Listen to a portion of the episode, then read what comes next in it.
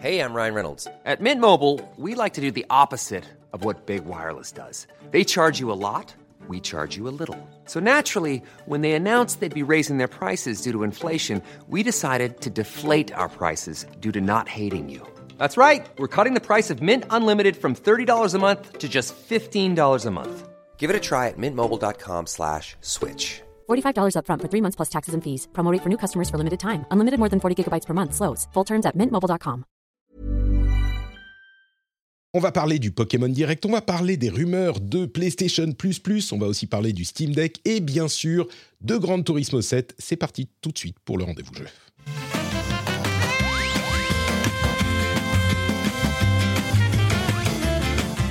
Bonjour à tous et bienvenue dans le rendez-vous jeu, l'émission où on vous résume tout ce qui se passe dans l'actualité du jeu vidéo. Et aujourd'hui, elle est chargée, cette actualité. C'est une actualité qui est euh, pleine de belles choses, comme le Steam Deck, euh, comme Gran Turismo 7, euh, j'ai j'ai failli dire 8, on n'y est pas encore 8, mais au 7 quand même, qui recueille quand même des, des- des belles notes. On va vous en parler dans une seconde. Avant ça, je voudrais remercier Lucien Aeon. Aeon, est-ce que c'est son vrai nom? Je me demande, Lucien. Lucien Aeon, euh, qui a un très beau nom si c'est son vrai, mais j'imagine que c'est peut-être pas tout à fait vrai. Mais on le remercie quand même et on remercie aussi Chambon Ludovic ou Ludovic Chambon, qui sont les nouveaux patriotes. Ils ont rejoint la famille merveilleuse des patriotes qui se passent de bons moments en discutant des rendez-vous jeux et de plein d'autres choses qui soutiennent sur patreon.com slash rdvjeux.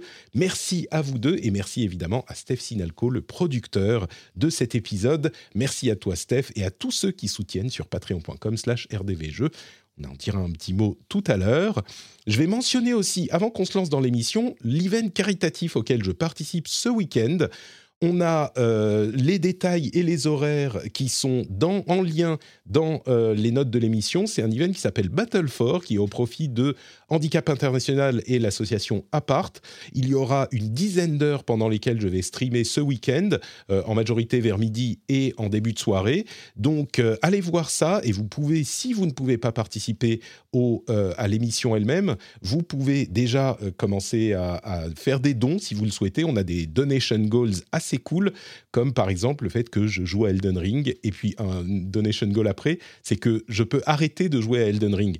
Je me demande si c'est une bonne idée de l'avoir fait parce que les gens aiment me voir souffrir, mais j'espère qu'il y aura des gens qui accepteront de euh, faire en sorte que je puisse arrêter de jouer à Elden Ring. Bon, il y a plein d'autres goals sympas, un list des films du MCU, euh, je me fais une grosse moustache, je mange une pizza ananas qui parlera à ceux qui ont écouté jusqu'au bout le AMA d'il y a quelques mois, et même pour le goal ultime, une réunion d'Azeroth.fr avec Dany et Nat que j'ai déjà contacté, et on ferait un 15 ans, bon en fait ça fait 16 ans, mais 15 ans d'Azeroth.fr, surtout pour se concentrer sur euh, où on en est nous, euh, peut-être plutôt que le jeu lui-même, mais donc euh, le podcast qui a lancé ma carrière brillante de podcasteur. Tout ça, c'est dans Battle for, event caritatif, tout ça va à Handicap International et à Part.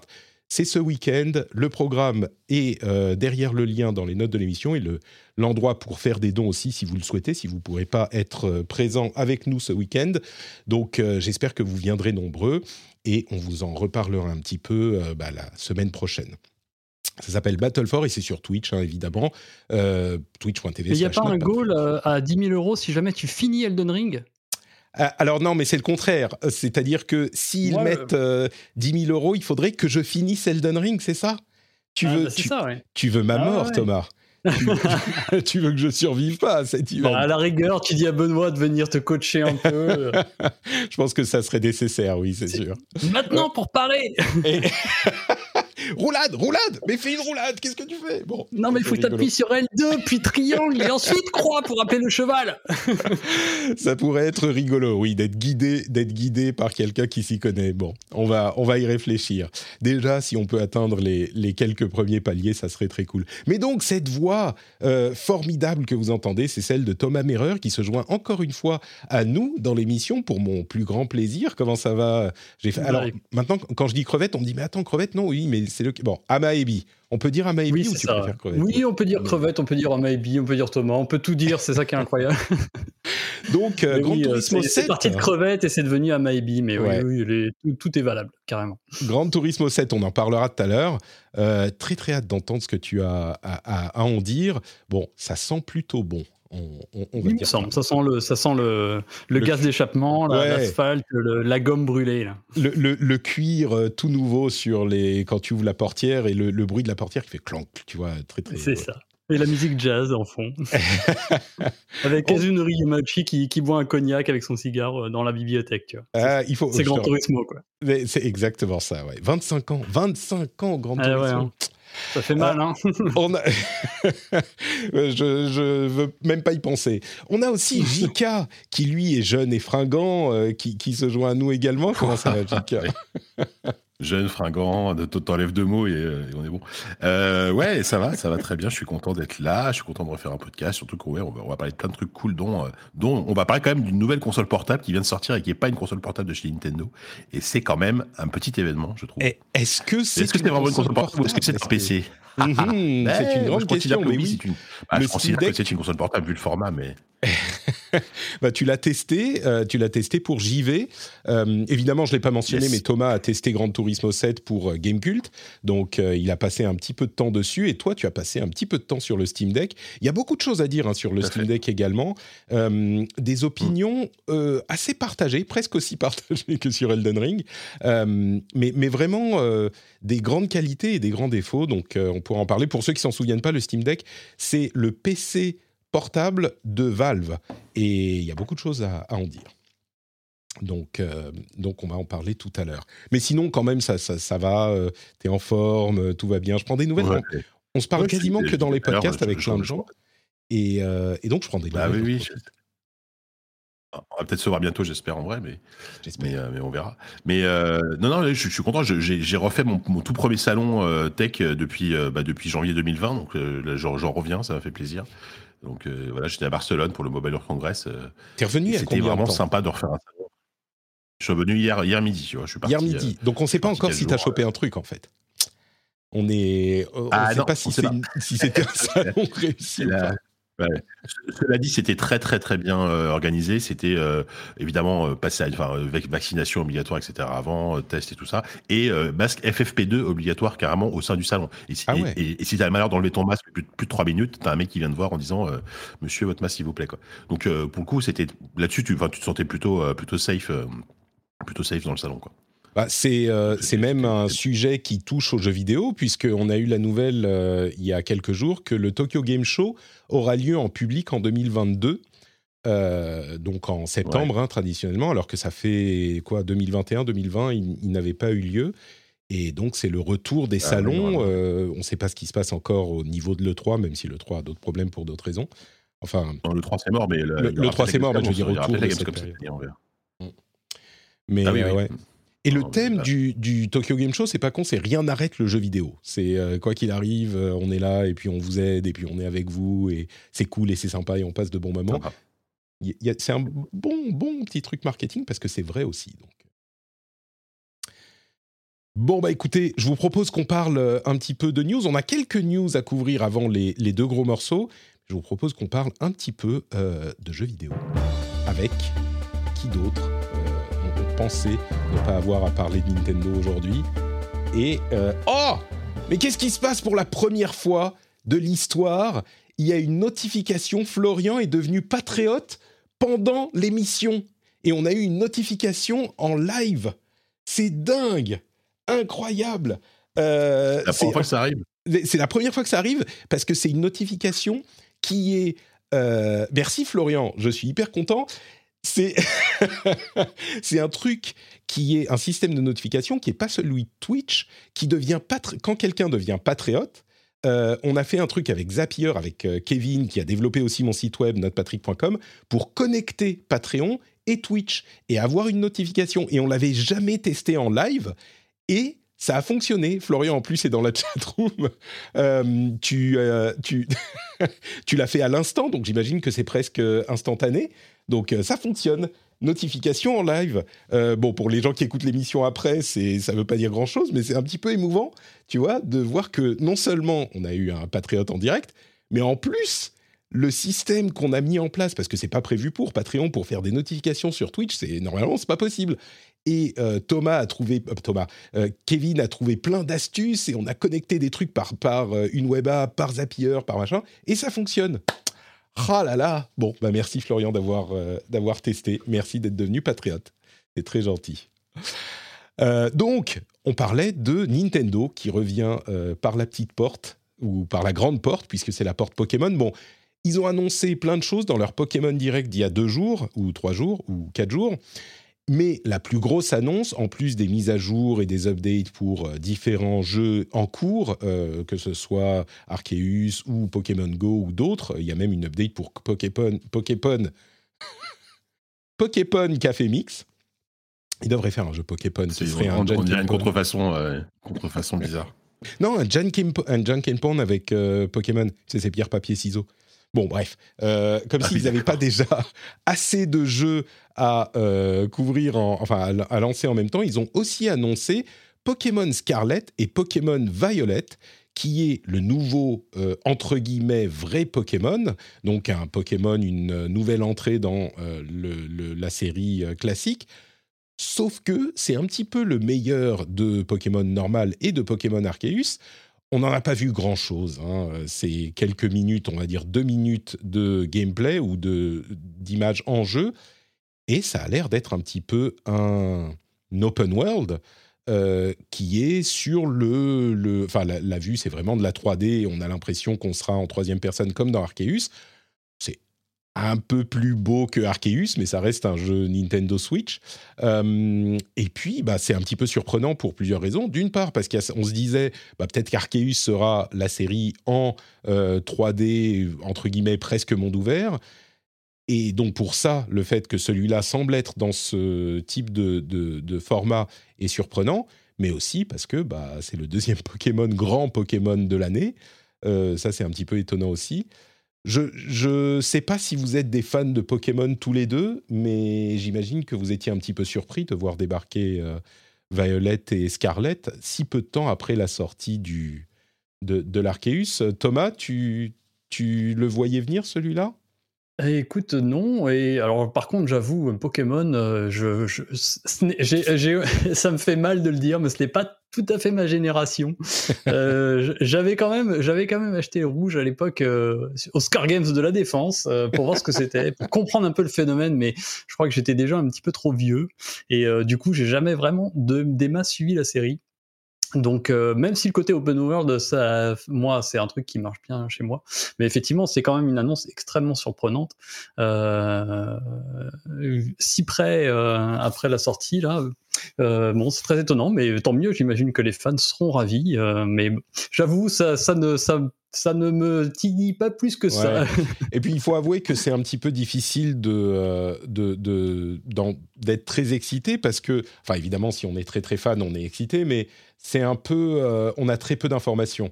On ne sait pas euh, vraiment de quoi il va en retourner pour le jeu, à quel point ça va être monde ouvert, qu'est-ce que ça va donner. Mais bon, évidemment, c'est quelque chose qui est excitant pour les fans. Il faut savoir que Po- Pokémon Company, ils sortaient quand même, euh, ils sortent quand même un jeu par an au moins depuis des années. Ça doit faire 20 ans qu'il y en a un par an. Alors c'est un qui va être des versions mises à jour des précédents souvent, ou alors euh, maintenant récemment euh, les, peut-être des extensions avec Sword et Shield, avec épée et bouclier. Là, c'est la première fois depuis très longtemps qu'ils. Enfin, je ne sais même pas s'ils avaient déjà sorti deux entre guillemets vrais Pokémon dans l'année, mais Bon, bref, voilà, euh, c'est la grande nouvelle de ce Pokémon Direct. Euh, il y a quelques autres infos du, du côté de Nintendo. D'une part, ils ont ajouté ce qu'ils appellent les missions et les récompenses pour les gens qui sont abonnés au Switch Online. Euh, c'est des trucs, si on les fait, ça nous donne des points, et puis les points, on peut ensuite les échanger contre des euh, cosmétiques dans, dans les jeux. Euh, pour les, euh, enfin pour l'utilisation de, euh, pour les, comment dire, les avatars, ce genre de choses. Bref, des cosmétiques sur le système.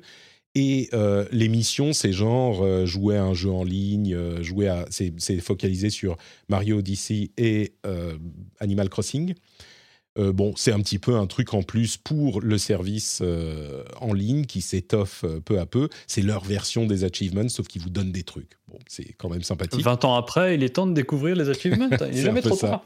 C'est un peu ça. Mais c'est même pas vraiment des achievements. En fait, c'est des missions. euh, il faut aller jouer en ligne sur euh, Mario Odyssey, par exemple. et ça vous donne ça vous donne le truc. Donc c'est un peu différent. Et il y a une nouvelle fuite de chez Nvidia qui a fait revenir les rumeurs d'une Switch Pro plus puissante, machin. On va pas passer très longtemps dessus parce que c'est pas très euh, avéré encore, mais il y a eu une énorme fuite, un énorme hack chez Nvidia, et dans les fichiers récupérés, il y a un répertoire qui s'appelle, euh, attendez que je retrouve l'acronyme, enfin le nom qui est euh, chez, qui est que nous rapporte Numérama, c'est NVN2. Et NVN, c'était l'API Nvidia Nintendo, donc euh, les trucs qui faisaient fonctionner la Switch.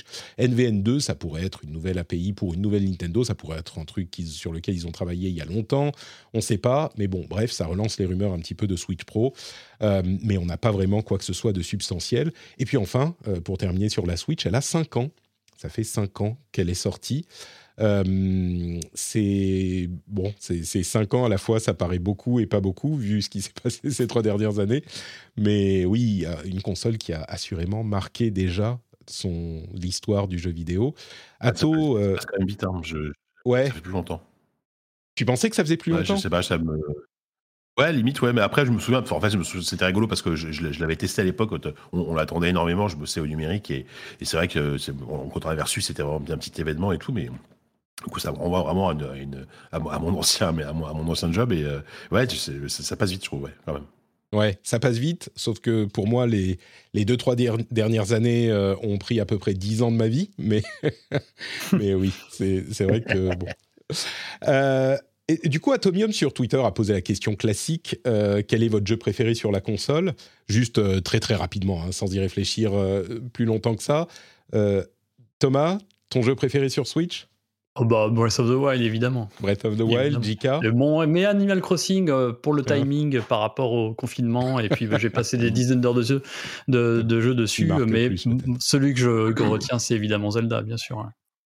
JK Ouais, ouais, bah ouais. Bah, je, Zelda, évidemment, mais, euh, mais, mais, mais, moi, je triche un peu, je suis désolé, mais c'est un jeu qui m'a tellement marqué par rapport à l'expérience qu'il m'a proposé. Mais c'est pas vraiment une excuse, c'est Hollow Knight, parce que je l'ai découvert sur Switch. Mmh. J'ai attendu la version Switch, et euh, je dirais Hollow Knight par rapport à l'expérience que.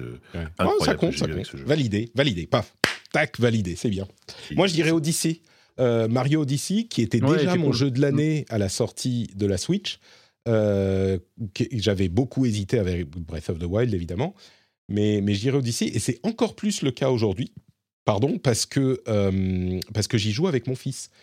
Et je me rends compte à quel point le, premier niveau est riche, le niveau des, de la ville des, de Bonneton, là, de, des chapeaux, et, facile d'accès parce qu'on peut très difficile. En plus, on est en mode euh, en mode euh, assist et on peut très difficilement mourir, enfin perdre des points de vie faut vraiment le chercher. Et puis, il y a plein de trucs à faire. On peut euh, prendre les grenouilles, on peut aller voir les, les Goombas, on peut... Enfin, il y a plein, plein de trucs à faire. Et donc, euh, évidemment, c'est la première fois qu'il joue vraiment, vraiment à un jeu. Et je peux même le laisser euh, une demi-heure tranquille avec Odyssey. Il est super content. Donc, voilà, c'est celui-là pour moi. Mais évidemment, il y, a de quoi, y a de quoi faire. Bon, une autre petite news avant qu'on passe aux choses sérieuses, c'est les rumeurs sur Spartacus. Euh, pas Spartacus, euh, le gladiateur. Bob Rebecca, tout ça ou pas? Comme Rebecca, c'est qui Rebecca? Non, je sais pas, Spartacus, Bob Rebecca, tout ça. Oh non, mais tu fais une référence à un truc que je connais pas. Je connais pas la culture ah, française. Non, mais les mondes engloutis, bon sang. Ah, ah ouais, non mais là, tu vois, c'est là où tu vois tout de suite le gouffre générationnel, la, blague de vieux, quoi. Eh oui, les mondes engloutis. Euh, et pourtant, non, mais, mais, si, non. Mais si t'as la rêve, t'es vieux, quoi. ça. Euh, non, c'est Spartacus, le nom de code du nouveau service euh, en ligne de, enfin du service d'abonnement de, de Microsoft, de Sony pour la PlayStation. ça serait du coup un truc qui s'appellerait le PlayStation Plus avec trois noms. Donc ça serait vraiment pas un nouveau service complètement, mais un service, euh, une, refonte du PlayStation Plus avec trois niveaux effectivement. Alors c'est Jeff Grubb, encore lui, qui rapporte la rumeur, euh, Jeff Grubb de euh, VentureBeat ou GamesBeat. Je me demande quand quelqu'un va le débaucher celui-là d'ailleurs, parce que ce genre de personnes, généralement, quand ils ont leurs petites entrées et quand ils, ils break des news, euh, il faut pas très très longtemps avant que un, je sais pas, un Axios, un New York Times, un Bloomberg les, les récupère. Donc, bref, bon, peu importe. il y aurait trois niveaux de PS Plus PS Plus Essential, PS Plus Extra et PS Plus Premium. Et qu'est-ce qui serait inclus dans ces niveaux? Alors, les niveaux, on parle de prix par mois, comme c'est le cas aujourd'hui. Le PS Plus aujourd'hui, par mois, il coûte 10 euros. Enfin, on parle en dollars, hein, donc parlons en dollars. 10 dollars, mais évidemment, quand on s'abonne pour un an, ça, divise le prix par deux. C'est 60 dollars pour l'année, donc à, peu près 5 dollars par mois. Et donc là, on parle en prix mensuel. On imagine que ça sera différent dans les prix euh, si on s'abonne pour l'année. Le premier niveau Essential, c'est 10 dollars, le deuxième 13 dollars et le troisième 16 dollars, selon les informations de Jeff Grubb. Et qu'est-ce qui inclut? Bah, Le premier, c'est exactement le même qu'aujourd'hui, c'est-à-dire le jeu en ligne et quelques jeux mensuels inclus, je dis pas gratuits, mais inclus. Le deuxième niveau, c'est tout ce qu'il y a dans le premier, plus un catalogue de jeux, un catalogue de jeux qui serait celui du PlayStation Now et qui serait inclus dans l'abonnement. Donc, euh, tous ceux qui, en gros, à peu de choses près, les jeux qui sont inclus dans le PlayStation Now, pas ceux en streaming, uniquement ceux qui sont sur PS4 ou PS... Enfin, aujourd'hui, c'est que PS4. Donc, on peut télécharger sur sa console et euh, on pourrait y jouer comme ça. Donc, ça serait euh, un petit peu l'équivalent du Game Pass, mais on verrait ce qu'il y aurait comme jeu un petit peu plus récent. Mais donc, ça serait cette idée.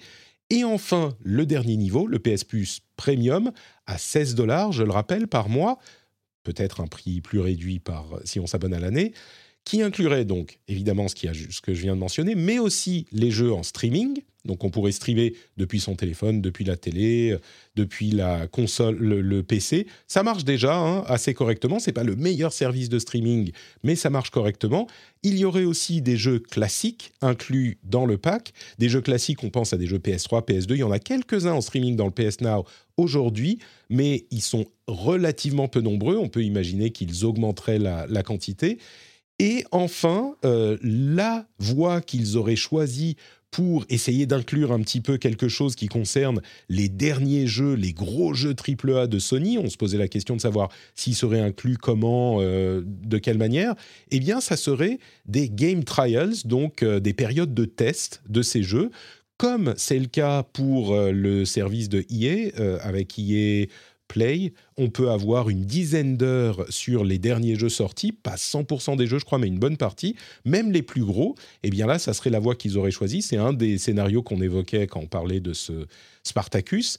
Et donc, euh, on pourrait jouer au tout dernier jeu sorti au moment de leur sortie pour 5-10 heures pour se faire une idée euh, sur le jeu.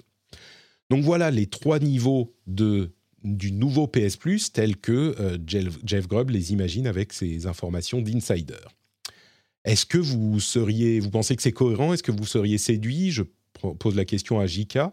Euh, par ce nouveau euh, PS Plus Essential, Extra et Premium. PS Plus, écoute, euh, moi personnellement, je pense que oui, ça va dépendre quand même de l'offre et du prix, parce que effectivement, 16 dollars par mois, ça me semble un tout petit peu cher. Je me souviens plus du prix du Game Pass. Enfin, j'ai plus le prix du Game Pass en tête, mais alors le Game, Pass, c'est 10 dollars par mois pour le Game Pass normal. Si on veut le Ultimate, c'est je crois 13 13 dollars. C'est pareil en euros. enfin, je parle peut-être en euros, mais euh, c'est à peu près ça. Et il y a une offre, euh, ouais, il y a une offre quand même qui est assez, qui est assez, vaste. Après, il faudra voir ce que, ce que donne Sony.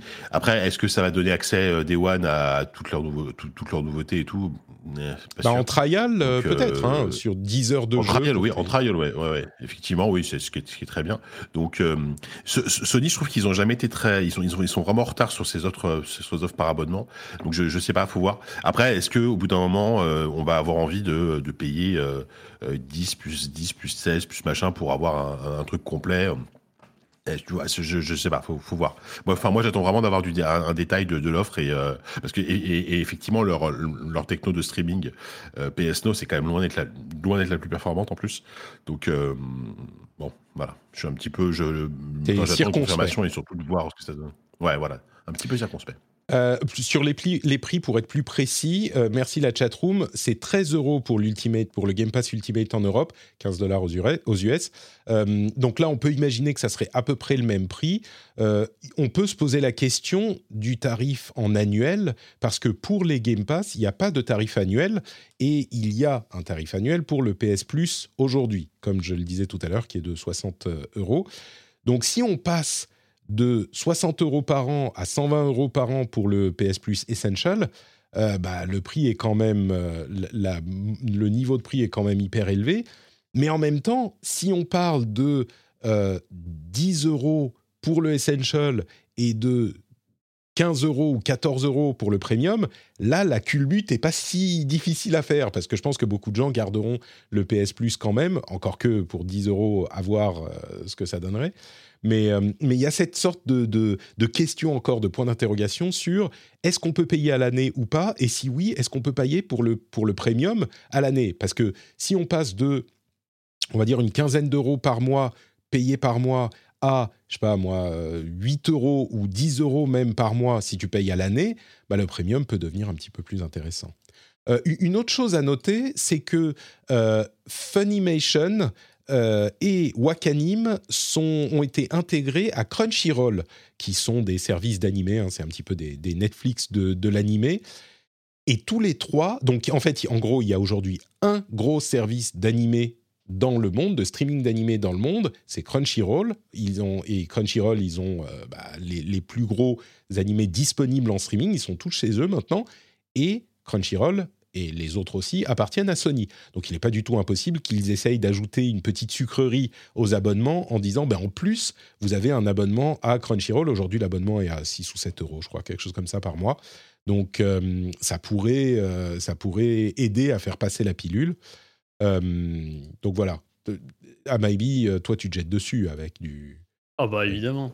Euh, non non mais pour enfin après moi c'est encore enfin c'est l'épisode où j'ai des cheveux blancs quoi mais euh, bon c'est super il faut s'aligner sur le PS euh, enfin il faut que Sony évidemment s'aligne sur le Game Pass ça me paraît une évidence. Euh, ils, a- ils y arrivent tard comme d'habitude mais mais c'est j'ai un truc de d'abonnement enfin j'ai déjà Netflix Disney machin alors pas maintenant, abonné il faut que PS Plus? euh, si si j'ai j'ai tout- et j'ai tous les abonnements quoi et c'est bon et c'est- j'ai cette j'ai déjà ce truc de me dire mine de rien quand t'es jeune aujourd'hui d'avoir cette multiplication des offres et de payer sans t'en rendre compte et tout bon il y a quand même ça questionne. Puis j'ai une question plus globale sur ce que va devenir l'industrie du jeu vidéo dans 10 ans quoi Alors, que, ça, c'est une euh, question. comment tu payes aujourd'hui euh, tes triple A? Comment tu, tu vois, enfin, voilà, à terme, est-ce que, est-ce que on n'est pas en train de scier une sorte de branche sans s'en rendre compte, euh, juste pour dire je prends des parts de marché? Voilà, c'est une sorte de réflexion un peu plus globale. Non, mais c'est la question qu'on pose, qu'on pose tous et que tout le monde se pose depuis l'arrivée du Game Pass, c'est sûr. À ce stade, ça semble pas du tout être euh, se, se, se concrétiser. Évidemment, on est encore au tout début, hein, euh, on, ne sait pas ce que ça va donner. Mais à ce stade, euh, je en, en, pas envie de dire que tous les voyants sont au vert. Mais bon, ça semble pas se concrétiser encore, mais évidemment, on ne sait pas ce que ça peut donner dans 5 ou 10 ans. À ce stade, c'est plutôt positif. Euh, pour les jeunes, entre guillemets, bah, les jeunes, ils vont prendre un abonnement et pas forcément 2, 3, 4 ou 10. Tu oui, vois, de tu toute façon, prends, euh, t'as ta console, quoi. T'es t'es chez ça, Xbox ou t'es chez PlayStation. Oui, bien sûr. Exactement. Je pense que les, si tu as les moyens déjà de te payer une PS5, euh, bah, si tu es à un âge. euh, à, à moins que tu mettes absolument toutes tes éco- économies là-dedans. Tu parlais de Score Games tout à l'heure. Euh, moi, je bossais chez Score Games justement, et chaque euh, euro que je pouvais mettre de côté allait dans, retourner dans les jeux vidéo. Mais Moi, oui, j'étais chez Micromania, alors attention. Hein. mais j'ai failli, aller au Score Games de Saint-Lazare, mais les horaires de travail n'étaient pas terribles. Du coup, je suis allé Ah, au Micromania de Châtelet-Léal. ouais. Ah, Châtelet-Léal. Ah, ça devait être, Eh ouais, euh, ça devait être le, le particulier, Ah, c'est- Châtelet. C'est un des Euh, plus anciens, celui-là, en plus, non? Ouais. Ah oui, puis, mais c'était super cool. J'ai Mon premier jour de travail, c'était le jour de lancement de GTA 3. Voilà. Eh ben, écoute, on en parlera dans Voilà, une comme l'anecdote, comme ça, jeté comme ça. Mais bon, tout ça pour dire que effectivement, euh, bah, les abonnements s'accumulent. On a des discussions interminables sur ces questions d'abonnement. Tout, le tout, en fait, dans cette question, est de savoir si ces abonnements vous offrent suffisamment de valeur pour l'argent que euh, vous allez mettre dedans ou pas pour faire votre choix. On dirait presque que c'est euh, de, des principes économiques de base.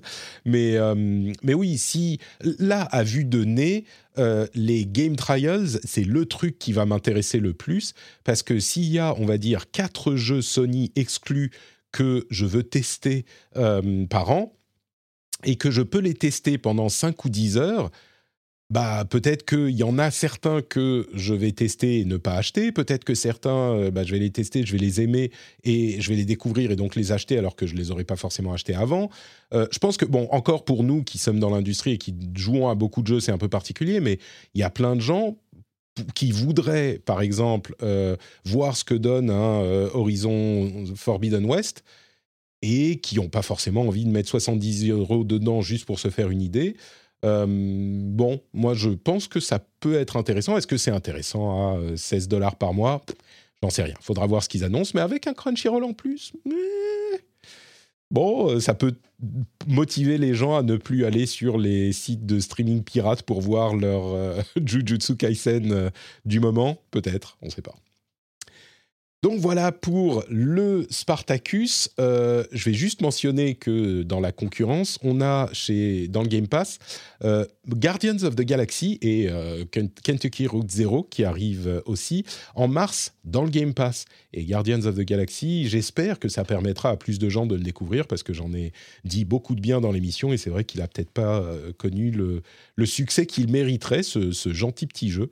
Donc, euh, bref. Apparemment, il est. Ouais, Square Enix avait dit qu'ils n'avaient pas atteint leurs objectifs sur ce jeu. Et, et, je suis comme toi, Patrick. Je, je, suis devenu euh, fan de ce jeu après l'avoir fait et tout. Et euh, j'insiste pour dire que c'est l'un des jeux les mieux écrits auxquels j'ai joué depuis pas mal d'années en fait, tout simplement. Ouais. Et alors, c'est un jeu hyper classique en termes de gameplay, mais qui fait le taf, on va dire. C'est un jeu qui, enfin, c'est un jeu, tu, tu, enfin, bon, bref, c'est pas le moment de, on n'est pas là pour faire une review de Galaxy, mais c'est, vraiment un jeu très sympa et le, fait de l'avoir dans le Game Pass, c'est peut-être un bon moment, c'est peut-être une bonne façon de le découvrir euh, à moindre frais, on va dire. Ouais, je pense que pour un jeu comme ça, effectivement, ils disaient qu'ils n'avaient pas réussi à vendre assez de jeux euh, au moment de la sortie et qu'ils n'avaient atteint leurs objectifs qu'avec les promos, les trucs comme ça. Bon, j'imagine qu'un jeu comme ça, il serait pas dans le Game Pass euh, six mois après sa sortie. Ah, il arrive le 10, hein, le, ouais, voilà. Mais je pense qu'il a le potentiel de, devenir une sorte de jeu euh, euh, qui était un peu sous côté, tu vois, et qui va devenir un peu un jeu vraiment sur, le long terme, en fait, un jeu vraiment vraiment apprécié, quoi. Ouais, je pense que beaucoup de gens vont découvrir avec le Game Pass, on se dira, oh, mais en fait c'est sympa.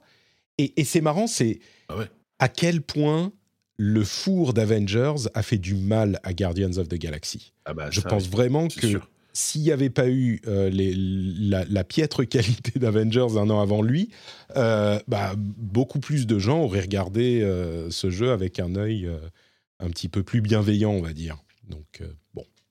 Hmm. Mais ça me fait penser d'ailleurs que je, contredis le vieux grincheux que j'étais il y a quelques minutes. ces offres par abonnement, elles ont ça de positif que je pense qu'elles permettent de redécouvrir, de remettre en lumière des jeux qui n'ont pas été comme il le fallait à l'époque. Ça, ça, je pense que c'est vraiment un truc super positif. C'est qu'il y a des jeux qui ressortent comme ça, qui, se, qui, qui redeviennent faciles d'accès euh, à plein de joueurs et plein de joueuses, et euh, que ça peut permettre effectivement une sorte de seconde vie euh, très positive pour, pour plein de petits jeux qui, enfin petits euh, voilà. Euh, on hein. petit, ce petit euh, Guardians of the Galaxy. Avec, ça, c'est cool.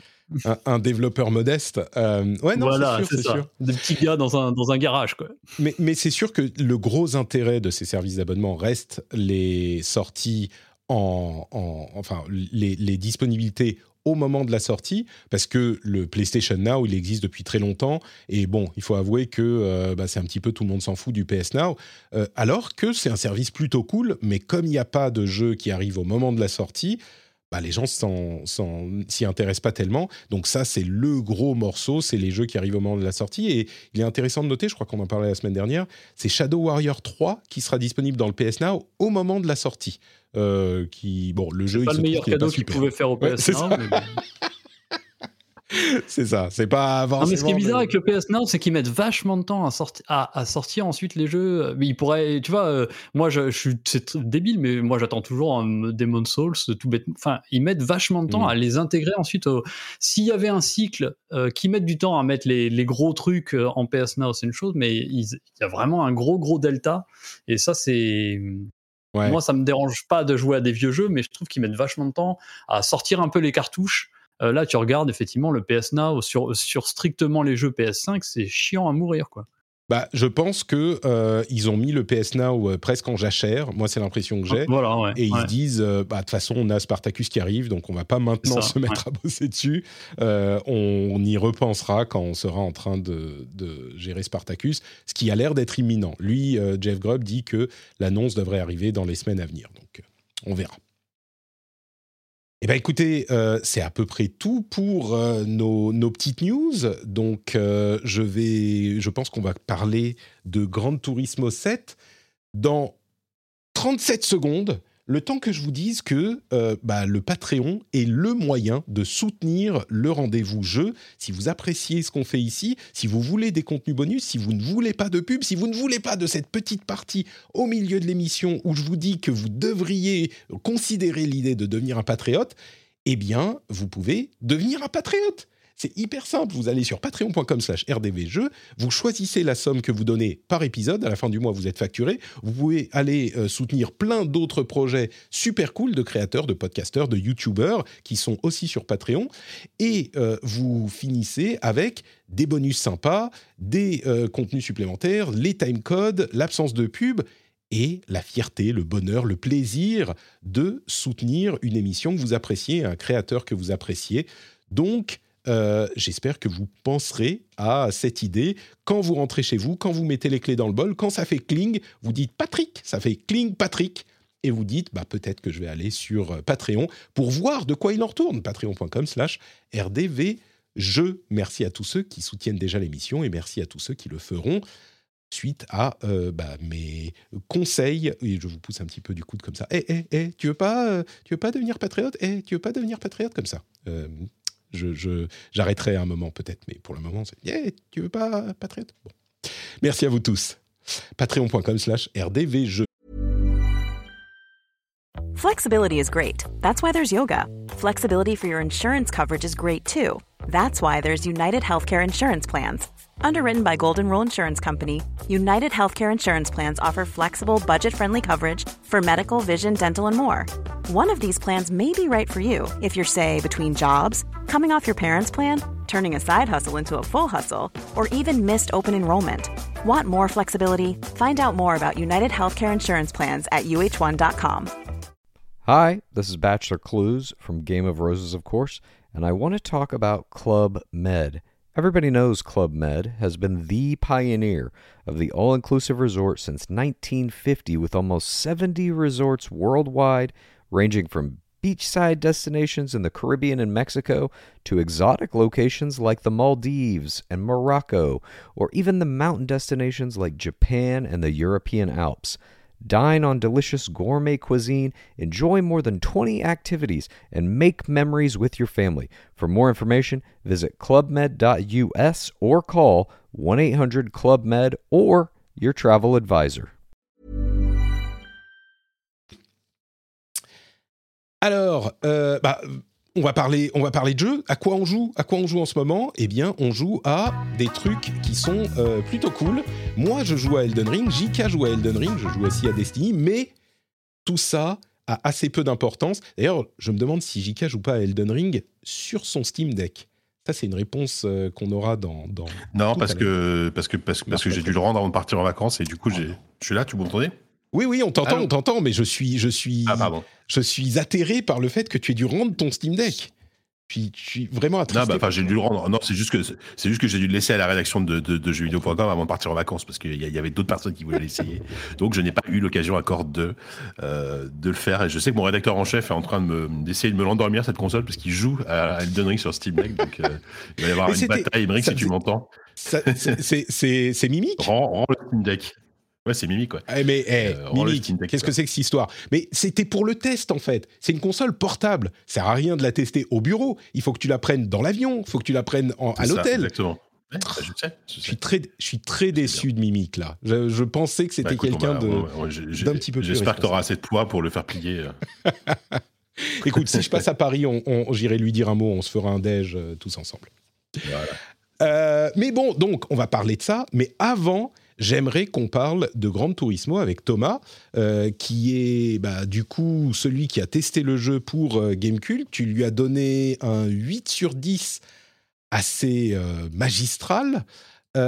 Tu es très très content du jeu. Gran Turismo, bah, série vénérable et vénérée. Je, bah, je vais te laisser, te laisser en parler, hein, tu le feras mieux que moi. Euh, c'est un épisode qui est assez attendu parce que ça faisait longtemps. Il y, a eu- il y avait eu GT Sport sur la euh, Ouais. PlayStation 4, C'est ça. mais c'était le dernier et celui d'avant, ça faisait très très longtemps. Là, c'est le premier vrai, entre guillemets, Gran Turismo depuis super longtemps, quoi. Ça faisait Donc, 8 ans. Ça, oui. fais- ça faisait 8 ans qu'on n'avait pas eu un épisode, on va dire, canonique, parce que c'est vrai que GT Sport, c'était un peu particulier. Euh, il était quasiment, enfin, à sa sortie, euh, on peut même dire qu'il était exclusivement tourné vers le multijoueur, avec uniquement un, un petit solo pour dire, qui était plus une sorte de, de tutoriel pour t'apprendre à piloter. Mais le gros du, du jeu, c'était euh, c'était vraiment le multi. Et ils ont mis du temps à intégrer enfin des, des courses solo, euh, avec une IA d'ailleurs assez, assez catastrophique qui, qui aidait pas beaucoup le jeu. Et ouais, ouais, ça faisait très très longtemps. euh, et puis, bah, Gran Turismo, c'est devenu une série qui fait un peu peur euh, parce que, bah, mine de rien, les épisodes 5 et 6, euh, bon, euh, étaient pas ouf. Euh, la série, elle s'est un peu embourbée dans des soucis antédiluviens qu'elle traîne depuis quasiment le toujours en fait. hein. Euh, les gens retiennent surtout ah il n'y a pas de déformation sur les carrosseries, mais bon il y a l'IA qui pose souci, il y a euh, bon, un côté un petit peu aseptisé, etc. Donc euh, euh, c'est une série qui a pas, c'est une sorte de gros paquebot que que, que Polyphony Digital euh, vraiment euh, euh, manœuvre euh, vraiment avec lenteur et euh, du Bah, coup c'est vraiment- vrai que même moi vers les toutes dernières, enfin ces toutes dernières semaines, même le state of play me faisait un peu peur parce Mm. que j'ai eu la chance de, de, de faire partie du programme euh, preview euh, pour faire la preview pour Gamecult. Et on a eu une interview enfin il y a une séance de, questions-réponses avec euh, Yamauchi directement. Et euh, j'étais pas super rassuré no- no- notamment pardon sur ce qu'il disait sur l'IA où il disait ouais bon c'est pas euh, c'est pas évident l'IA etc et j'avais très très peur parce que pour moi c'est vraiment quasiment un des points noirs principaux de la série. Euh, donc euh, voilà j'y allais avec euh, méfiance euh, et ma surprise n'en fut que plus belle. Euh, C'est vrai que euh, Gran Turismo, euh, c'est vraiment une série qui, comment dire, euh, qui souffre du mal japonais en quelque sorte. C'est une série euh, qui a connu un énorme succès il y a 20 ans et les japonais ils ont du mal à se enfin ils ont eu c'est plus le cas aujourd'hui ou moins le cas aujourd'hui mais ils ont eu beaucoup de mal à s'adapter aux changements et aux tendances euh, un petit peu plus modernes et Gran Turismo, c'était, enfin comme tu le dis, 8 ans depuis le dernier épisode. euh, mais que fait Monsieur Yamauchi, quoi? C'est, c'est, on se demande ce qu'ils font dans leur bunker. Bon, je devrais Alors, GT Sport était une belle, une, belle euh, petite pirouette quand même, parce que franchement, moi j'étais super étonné déjà à l'époque, même si c'était quasiment que du multijoueur. C'était très très étonnant de voir Polyphony Digital sur ce truc-là. Ils apportaient, je trouve, euh, euh, un truc vraiment exceptionnel sur euh, le- le- les jeux de course. En ligne, Mm. euh, avec un truc hyper accrocheur, très simple. Le- L'interface était magnifique. Il y avait un truc, il y avait quelque chose quoi qui te disait ah quand même, ils sont capables de de faire des choses cool. Et là justement en fait, ce- c'est un peu une sorte d'épisode best-of, Mm. euh, une sorte qui fait, il y a qui intègre tout ce qu'il y avait dans GT Sport en termes de online, euh, en termes d'interface même, hein, ça ressemble énormément à l'interface de, GT Sport. Et puis, euh, on, ramène, en tout cas, enfin, mais ça reste un, épisode au niveau du solo qui est un pur Grand Turismo avec un contenu énorme euh, et avec voilà tout ce, tout ce que toute une série de courses dans tous les sens comme on aime quoi. Donc, c'est vraiment une sorte d'épisode qui est à la fois vraiment tourné vers un retour aux sources et en même temps tourné quand même vers l'avant avec euh, avec euh, tout cet aspect online communautaire etc qui est hyper soigné quoi. Donc, euh, comme tu le dis dans ton test, euh, c'est un jeu qui est entre tradition et modernité. La petite blagounette. mais, oui, mais bah, c'est, vrai que, alors pour ceux qui sont, je, je pense pas qu'il y ait des gens qui connaissent pas la série Gran Turismo dans l'audience, mais enfin peut-être. Euh, Gran Turismo, il fait partie de ces jeux qui sont vraiment beaucoup plus tournés, des- ces jeux de course qui sont tournés vers la simulation. Euh, alors ça reste, c'est pas, euh, je sais pas, Project Cars où il y a des jeux qui sont plus simulation que ça, mais vraiment euh, au niveau console, c'est parmi les jeux avec Forza euh, Motorsports, pas Forza Horizon, qui sont vraiment tournés vers la simulation. Euh, et à la sortie de Gran Turismo, euh, le premier du nom, ça ça devait être, je sais pas, 95, 96, 98. 97 le premier. 97, ouais. Euh, c'était euh, incroyable parce qu'on avait un niveau de détail pour l'époque hein, euh, qui était assez saisissant sur console et qu'on avait on n'avait jamais vu un truc comme ça. et donc c'est pas un jeu qui est fun et arcade, c'est un jeu qui est vous aimez les voitures, vous aimez les courses et vous y mettre comme si vous y étiez. c'est ce jeu, il est fait pour vous. Et donc, tu veux dire, euh, celui-là, il réussit à ramener un petit peu cet émerveillement qu'on avait dans le 1, 2 et peut-être même le 3 euh, pour l'époque de la PlayStation 5, en fait. Ouais, je trouve que c'est un peu ça. En fait, c'est le, le 1 avait ça de révolutionnaire que c'était un des premiers jeux de voiture sur console, en tout cas, euh, qui prenait le genre au sérieux, c'est-à-dire euh, qui jusque-là on mangeait quand même beaucoup. Euh, bon déjà c'était quand même le début de la PlayStation, le début de la 3, de l'ère 3D, et il y avait quand même essentiellement des jeux arcade. Euh, il y avait du Ridge Racer, c'était des trucs très très colorés, très machin. Et là ils arrivent en disant on, on fait un jeu sérieux qui tend vers le réalisme et qui va vous apprendre à piloter. Moi c'est le premier jeu de course mmh. limite où j'ai commencé à apprendre à freiner c'est tout bête, hein, mais c'est vraiment. non, mais c'est vrai. Et même au début, je sais que je conduisais comme une patate. Ouais, ouais, non, mais je, conduisais comme une patate. Je m'aidais de l'IA pour euh, euh, pour faire mes virages. Je conduis, je faisais du stock car. J'étais un gros bourrin. Et euh, c'est que au fil du temps et de la rencontre avec un, un de mes potes de, de, de fac à l'époque, qui lui était un super gros fan de voitures. Et là, j'ai commencé à comprendre comment on pilotait en fait. Et c'est un jeu. Et là, euh, ce, septième épisode est génial pour ça. Je trouve que si euh, on est un peu attiré par euh, le genre, voilà, qu'on a peut-être jamais fait de Grand Turismo ou vaguement ou joué juste comme ça, c'est un jeu qui est hyper didactique. Et on peut vraiment apprendre à piloter. Il y a tous les outils qu'il faut. Donc il y a les fameux permis de conduire. ça, c'est vraiment la marque de fabrique de la, de la série, avec ces petites épreuves très simples Enfin, pas si simple que ça d'ailleurs, parce qu'il y a des, il y a des, c'est chronométré avec des chronos pour avoir la médaille d'or qui sont parfois très très élevés.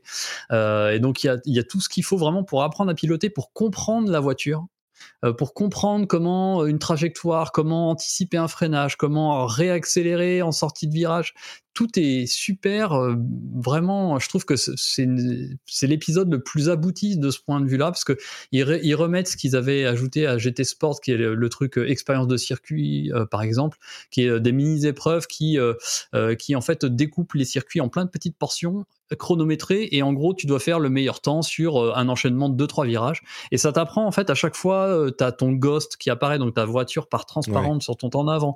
Tu te rends compte, ah ouais, mais là, j'ai freiné plus tôt, mais pourtant, je sors plus rapidement du virage, c'est ouf. Et tu vois, tu apprends plein de petits trucs comme ça. Et c'est assez formidable là-dessus. Et ça, c'est vraiment, euh, moi, je trouve une des plus grandes réussites euh, de, cet épisode-là. C'est vraiment la passion de la de, du pilotage, quoi.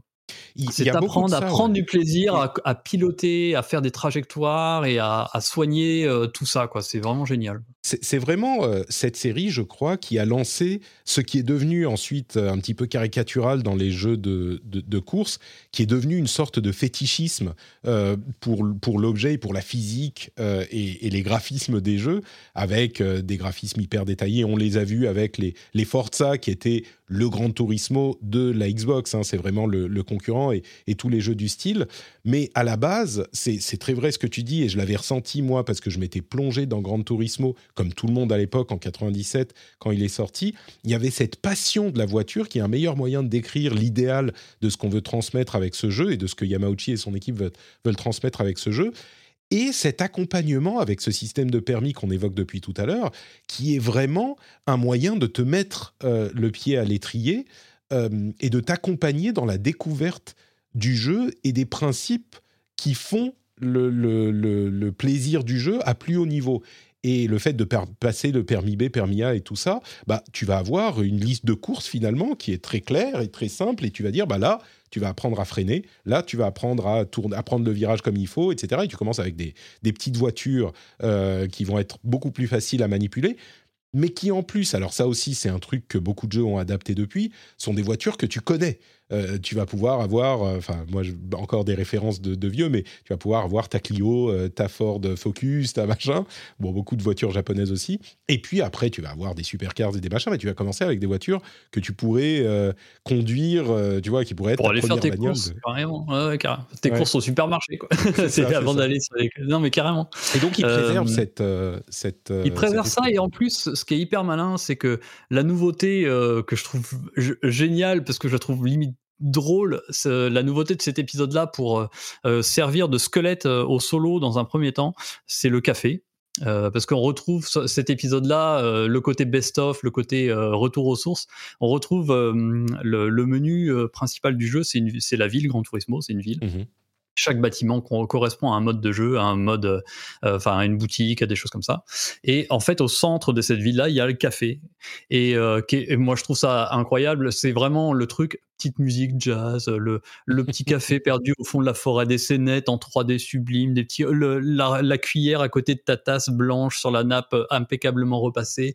C'est vraiment c'est Forza Horizon, c'est le bras d'honneur à Forza Horizon. Je trouve ça vraiment génial, quoi. C'est là, on est calme, on n'est pas en train de gueuler, on n'est pas en train de, se bourrer la gueule, de boire du Red Bull. Non, non, on boit un cappuccino, les amis. Et, donc, ce café-là, en fait, il, reprend un petit peu cet esprit de, de te, justement, de te faire découvrir cette fois-ci la passion pour la voiture. C'est qu'en fait, euh, c'est une série de 39 missions, euh, très classique. En gros, euh, le, le, le Luca qui tient ce café-là va te donner des différentes missions, va te dire tiens j'aimerais bien que tu gagnes ces trois voitures-là, ces trois Alfa Romeo. je les trouve super cool. Et pour ce faire, il va falloir que tu fasses ces trois courses. Tiens, je t'offre ces trois courses. Donc ça va te débloquer les Monza, ça va te débloquer Spa-Francorchamps, ça va te débloquer Trial Mountain. Donc c'est comme ça que le contenu va se débloquer au fur et à mesure.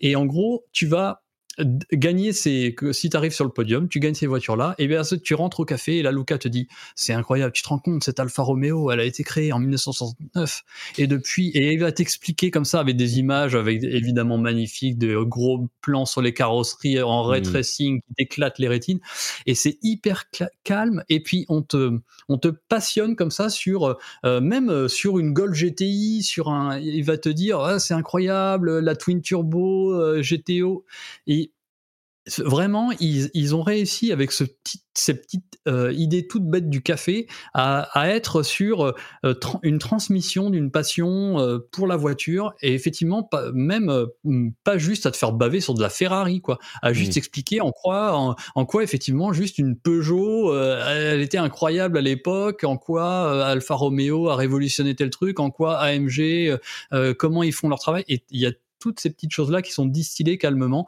et tout ça en te livrant au fur et à mesure le contenu du jeu, en, te guidant clairement euh, dans, le truc. Quoi. C'est alors on évoquait euh, Forza Horizon 7 qui est évidemment euh, inévitable, dont tu disais beaucoup de bien il y a quelques semaines, et on est c'est vraiment une ambiance différente là pour que les ah gens oui, carrément ouais. pour que les gens des ambiances hein une idée Là, on est. Euh, de, Horizon, c'est le festival du, le festival du slip. Là, c'est euh, c'est euh, bingo à l'EHPAD. Hein. C'est pas tout à fait le même principe. Hein. bingo à l'EHPAD. Ouais, c'est un petit peu ce, cette vibe qui ressort de Grand Turismo, qui, qui a toujours été le cas, mais. pour qu'on on est, on va commencer à se diriger vers la conclusion, mais enfin, il y a quelques questions encore, et notamment les, la question sur les retours haptiques des manettes. Ouais, sur la manette, ouais. Le, vraiment concrètement comment ça se passe on, fait des courses qui sont toujours des courses avec euh, sais pas 12 voitures euh, sur des terrains euh, des, pistes de course réelles qui sont modélisées dans le jeu mais qui existent dans le monde ou alors en ville ou je sais pas à la montagne ce genre de choses et c'est c'est uniquement des courses on est d'accord dans ces environnements différents hein, c'est bien ça alors c'est uniquement un jeu de course effectivement. Alors par contre au niveau des environnements, il y a effectivement des beaucoup de tracés euh, de la vie réelle et des généralement assez historiques. Hein. Il y a Le Mans, le, le, Nürburgring dans sa version GP et dans la version euh, l'enfer euh, vraiment incroyable de plusieurs euh, kilomètres à travers la forêt. Il y a Spa-Francorchamps, il y a Monza, vraiment plein de circuits vraiment mythiques. Laguna Seca bien sûr. bon bref, plein de circuits hyper connus. Et il y a la marque de fabrique de Gran Turismo, il y a les créations maison. euh, qui sont des circuits. C'est-à-dire, c'est pas le côté euh, comme on peut le voir dans, For- dans les Forza Motorsport où effectivement, généralement, ces créations maison, c'est plutôt des, des euh, circuits un peu tape à l'œil pour montrer, regardez mon moteur comment il claque. Mm. Euh, je vous emmène à Prague, euh, etc. Non, non, là, c'est ils ont créé des circuits et vraiment, c'est des créateurs de circuits incroyables. Ils, ont- ils dessinent des circuits vraiment formidables. Euh, Deep Forest, bien sûr, Lago Maggiore euh, de, euh, qui était déjà et euh, Dragon Trail qui était déjà dans GT Sport. Enfin, euh, et leurs Ils circuits sont vraiment formidables. Mais c'est un jeu de course vraiment pur asphalte, etc. Il y a un petit peu de rallye, mais on s'en fout, il est nul, Mm. oubliez-le. Mais euh, par contre, piste, euh, vraiment asphalte et de la course jusqu'à 20 euh, pilotes. euh, et puis avec plus tu avances dans le jeu, plus tu débloques des voitures rapides, euh, de plus en plus, jusqu'à des voitures de, de course, de, des voitures de grand tourisme, jusqu'au proto euh, à la toute Mm. fin, euh, etc. Quoi. Bon, il y, a- il y a mille choses que je veux te demander encore, mais euh, l'un des essentiels, c'est évidemment les graphismes, euh, avec le ray tracing et la beauté de la PlayStation 5, euh, tout- toutes ces questions-là. Ça ça donne quoi au niveau visuel? Parce que on- moi, j'étais un petit peu inquiet quand je l'avais vu la dernière fois dans le Ouais, pareil, Play. ouais. Euh, ça Mm. donne quoi alors? Ça donne que c'est pas tape à l'œil. Euh, Il y a le même euh, gap qu'il y avait à l'époque. Il y a eu quand, quand GT Sport est sorti, je crois qu'il était face à Forza 7, il me semble, Mhm. et Project Cars 2. Je crois que c'était vraiment l'automne de la guerre euh, incroyable des trois jeux Je- de bagnole. Juste pour, Et pour lui- préciser pour les gens qui connaissent pas, Forza, il y a deux séries Forza. Il y a Forza Motorsport, qui est l'équivalent, comme je le disais, de Gran Turismo, et Forza Horizon, qui est le truc beaucoup plus fun, arcade, qui peut même devenir euh, assez simu, mais d'une manière générale, euh, on a plein de types d'épreuves, Forza en vacances. casse les... Forza en vacances, exactement. Mais, mais c'est vraiment, c'est pas que de la course, quoi. Enfin, tout se fait en voiture, Oui. mais euh, casse les pancartes là-bas, euh, fait le plus grand saut de l'histoire, etc. Donc c'est très oui. différent comme euh, esprit, quoi. Euh, bref, enfin, en tout cas, donc pour en revenir sur la réalisation, c'est pas le jeu le plus étincelant du monde, Mm. Mais alors par contre, ils ont fait un travail sur la lumière notamment. Je trouve que c'est vraiment le plus le plus saisissant euh, parce que maintenant, enfin, grosse nouveauté, on va dire de, cet épisode-là, il y a une météo et un temps, un écoulement du temps dynamique. Donc en gros, tu pas sur tous les circuits, mais on va dire globalement surtout pour aller un peu vite. hein. Donc tu peux choisir de commencer ta course à 6 heures du matin et de la finir euh, à 23 heures ou même carrément de faire 24 heures. Les, faire, les 24 heures du Mans, tu peux les paramétrer même en- pour les faire en 20 minutes. Donc tu vas avoir le soleil qui... Et alors la manière dont c'est géré, avec euh, un nuage qui passe devant le soleil, à ce moment-là, tu vois que la végétation devient tout terne et à l'inverse, dès que ça... ça le nuage passe, euh, tu re- retrouves un soleil bleu à ce moment-là, tu vois que tout de suite les teintes des couleurs redeviennent assez éclatantes. Euh, pareil au niveau de la pluie, il peut se mettre à pleuvoir, la piste va devenir de plus en plus humide, la conduite va vraiment avoir un gros impact, notamment si tu n'as pas les bons pneumatiques, et à l'inverse, quand elle va ressécher, tu vas sentir à nouveau tous ces changements-là. Et ça, vraiment, je trouve que c'est la plus grosse avancée qu'ils ont pu faire, et le travail vraiment sur les lumières est vraiment saisissant. Euh, et bien sûr, pour tout ce qui est euh, les ralentis, et le mode photo, là, tu es en ray tracing, donc avec des reflets sur les carrosseries, sur les. euh, Il y a Mm. notamment le quand tu fais, il y a une course qui est à Tokyo, une course urbaine, euh, quand tu traverses les tunnels avec les petits euh, carreaux de dans les tunnels, les reflets que ça crée au niveau des, des- de l'éclairage sont assez dingues. Ça, c'est vraiment formidable. Ils ont fait un gros boulot dessus. Donc, le- la modélisation des voitures est évidemment à tomber par terre. Euh, à le voir comme ça, on se dit ouais bon euh, ouais GT Sport était déjà pas mal à l'époque, mais quand tu joues, quand tu vois tourner, quand t'es dessus, ça vraiment ça claque. Et pour répondre à une des questions du chat, et puis euh, voilà parce que je, je parle, il y a effectivement mille choses à dire dessus. Euh, il y avait des questions sur le, la manette, la DualSense, fait, ouais. comment elle est exploitée. Et c'est évidemment une des grosses, grosses, grosses forces euh, de, de cet épisode. Euh, vraiment l'exploitation. Enfin, moi, j'ai jamais vu la DualSense euh, aussi bien en place que dans Gran Turismo, euh, clairement. Euh, à part Astro qui faisait, euh, qui, qui faisait un peu le sorte de démo technique pour montrer à quoi elle servait, mais vraiment, je trouve que elle a jamais été aussi euh, elle a jamais Bien autant fait ses preuves que dans, que dans ce jeu-là. En gros, au niveau déjà des vibrations haptiques, euh, ça te délivre énormément d'in- d'informations sur les pertes d'adhérence, sur les petites vibrations quand tu passes sur un vibreur, etc. C'est assez ouf. Et euh, au niveau des gâchettes, euh, c'est pareil, il y a une résistance de base assez forte qui te permet de bien mieux gérer l'accélération, le, le- le freinage. Et puis tu peux avoir des petits tremblements sur la gâchette d'accélération quand tes roues patinent un peu. Et à l'inverse, quand tu fais un blocage de roue, pareil, tu le sens tout de suite. Ça vraiment, ça donne une toute autre dimension. c'est un truc qui existait déjà, mais quand tu conduisais au volant avant, parce que euh, les, les volants permettaient d'avoir vraiment plein de vibrations et plein de détails euh, et tout. Et là, enfin, ils arrivent à le faire sur manette. C'était des pros pour euh, faire des jeux de voiture hyper faciles à conduire à, la manette. Et là, franchement, ils ont trouvé la manette pour aller jusqu'au bout de leur mmh. démarche, de rendre un jeu de course à la manette hyper, hyper agréable. Et franchement, ça, c'est pareil, une des grosses réussites de ce jeu. Quoi.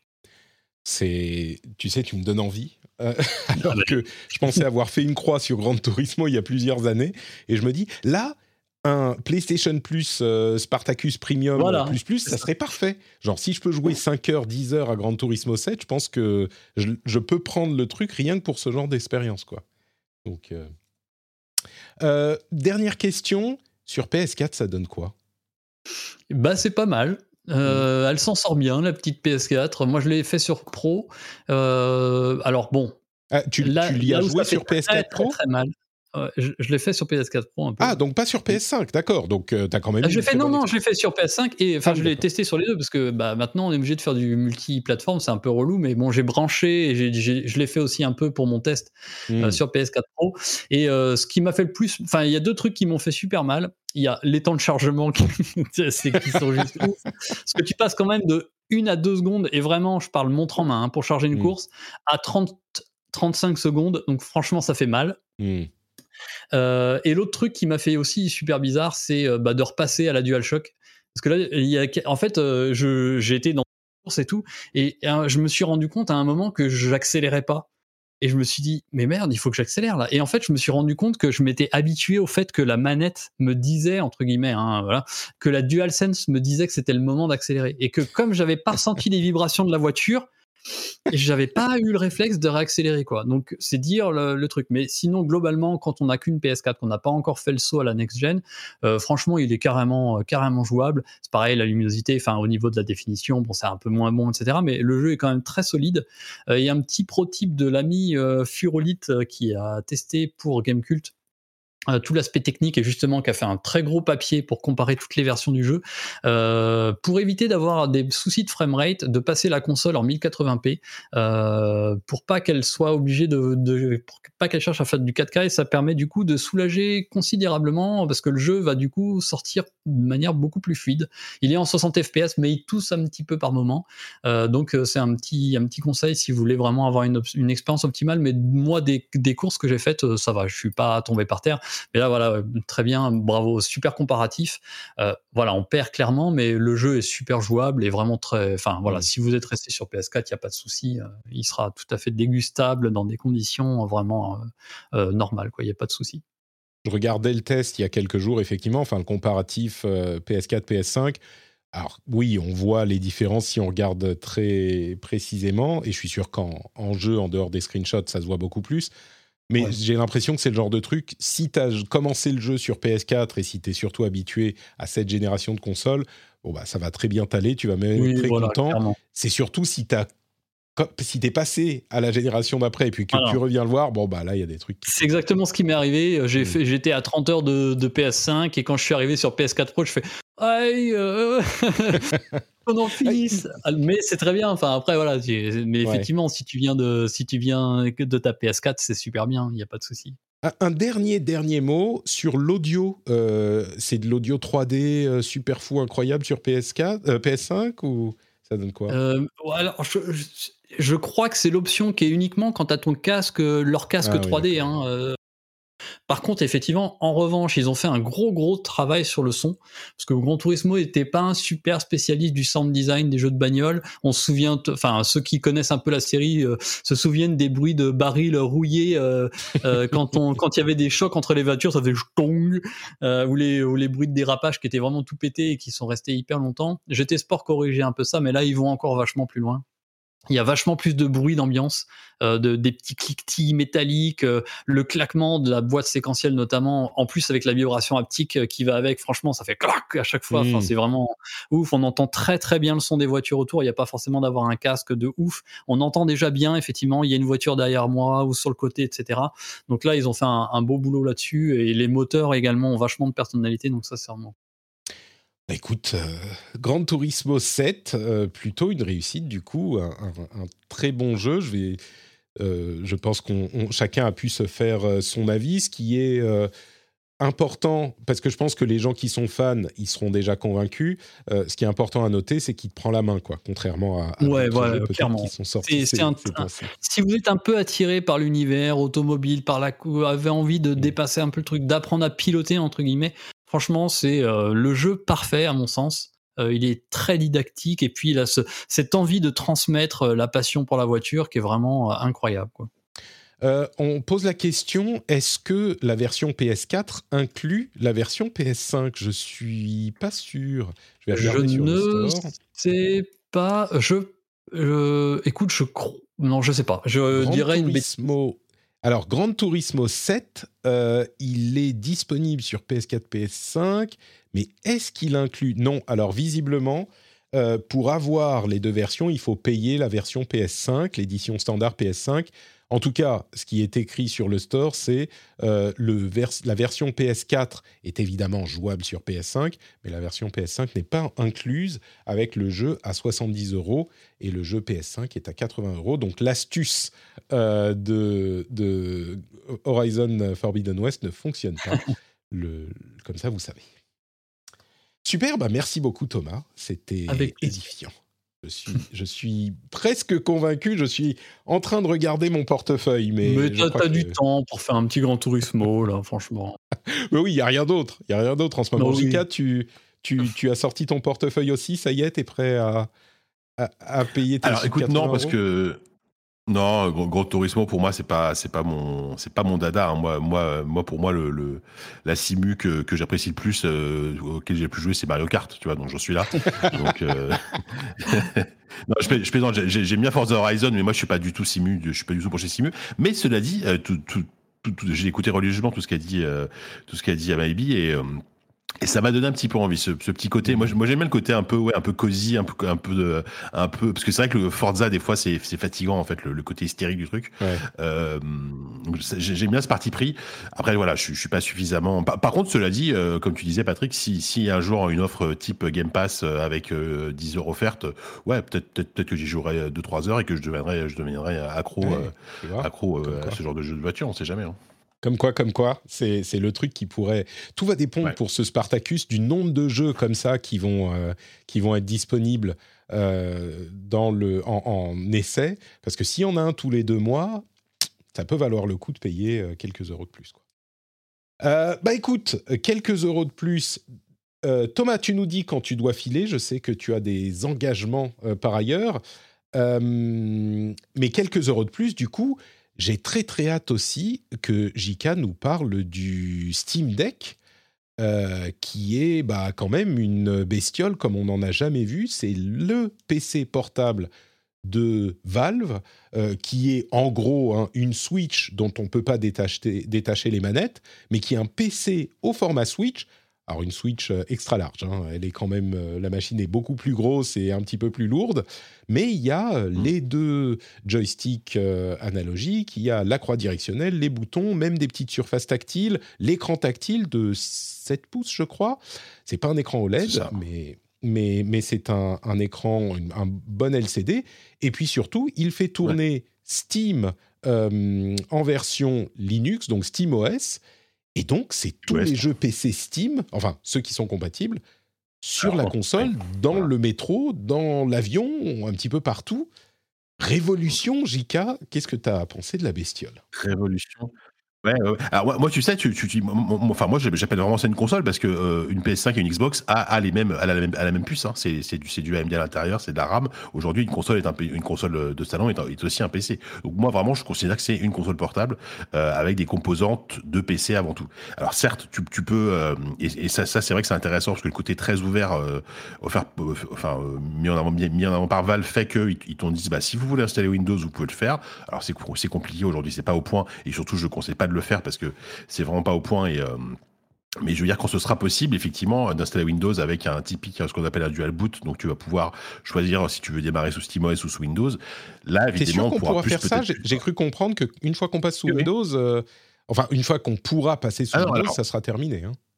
Attention, oui, oui. Non, ce que, ce que je dis aujourd'hui, ça, c'est, ce ne sont que des suppositions. Mm. Mais clairement, étant donné la, la- le côté très modulable et très, euh, très, mod, enfin, très, très modding du truc, je vois, pas, je vois mal pourquoi et comment il n'y aurait pas des bidouilleurs qui feraient en sorte de pouvoir installer les deux OS. Aujourd'hui, effectivement, si, si tu installes Windows, tu perds euh, ta partition euh, Mm. euh, SteamOS et, c'est, et, et surtout le support de Windows n'est pas du tout complet, donc c'est vraiment pas viable.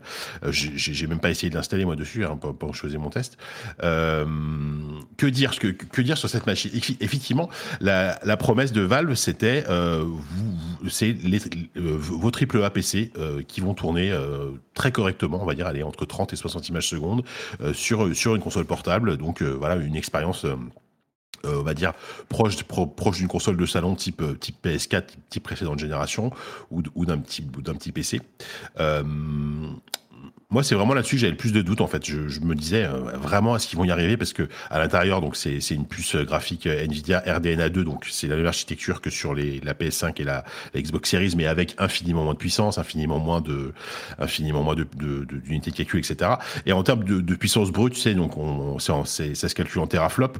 On est effectivement euh, entre entre la Switch et la PS4. Voilà, pour en faire un truc très large, c'est beaucoup plus puissant qu'une Switch, c'est un peu moins puissant qu'une PS4. Euh, cela dit, après, il y y y a tout le boulot d'optimisation de Valve qui a été fait sur no- notamment les jeux qui sont certifiés, euh, certifiés Steam Deck. Donc, ça veut dire qu'ils ont été testés par, testés par Valve et ils sont considérés comme jouables à un niveau de FPS acceptable euh, et euh, bien, bien adaptés pour l'expérience de jeu et l'interface du, du Steam Deck et la, voilà, et la, et- et la manette. Oui, parce que Et pour le cas où c'est pas clair euh, pour les auditeurs qui, qui nous écoutent, euh, c'est vraiment le catalogue de nos jeux euh, Steam qui sont disponibles sur le Steam Deck. C'est le même compte, c'est les mêmes achats, tout est pareil. Alors il y a des jeux qui vont pas pouvoir tourner sur la machine, mais on n'a pas besoin de les racheter, juste pour que ça, ça soit clair. tu, tu- tu- allumes ta console, tu te, tu, te connectes avec, ton compte Steam euh, ou même plusieurs comptes Steam, tu peux, tu peux, tu, peux basculer d'un compte à l'autre sans aucun problème. Et là, tu as l'intégralité de ton catalogue de, de jeux Steam qui est, qui est affiché. Euh, après, tu peux filtrer selon, par exemple, les jeux certifiés Steam Deck. Donc, ceux-là, tu vas les voir. Bah, je sais pas, moi, imagine que tu as 70 gens dans, dans ton catalogue. Euh, les, les, les jeux certifiés Steam, ça va peut-être concerner, je sais pas, 15 ou 20 jeux, par exemple. Ça, ce, ce qui ne veut pas dire que les jeux qui ne sont pas certifiés ne fonctionnent pas. C'est ça qui est intéressant. Mm. Et pour le moment, c'est aussi ça, aussi peut-être la limite du truc, c'est qu'il faut quand même tester. C'est-à-dire qu'il y a plein de jeux, par exemple, moi que j'ai essayé, qui étaient pas, qui ne sont pas certifiés Steam Deck, mais qui sont quand même tout à fait jouables, mais qui sont pas complètement certifiés parce que, par exemple, euh, un, un jeu comme Humankind, donc le, le, le 4X de chez Amplitude, est jouable sans, sans problème avec en plus le, le pavé tactile qui simule la souris. Par contre, les, euh, les, euh, les textes sont très petits, donc tu es obligé de zoomer en fait dans l'écran. Donc Mm. c'est c'est pas, c'est pas très pratique, mais c'est jouable. Techniquement, c'est jouable.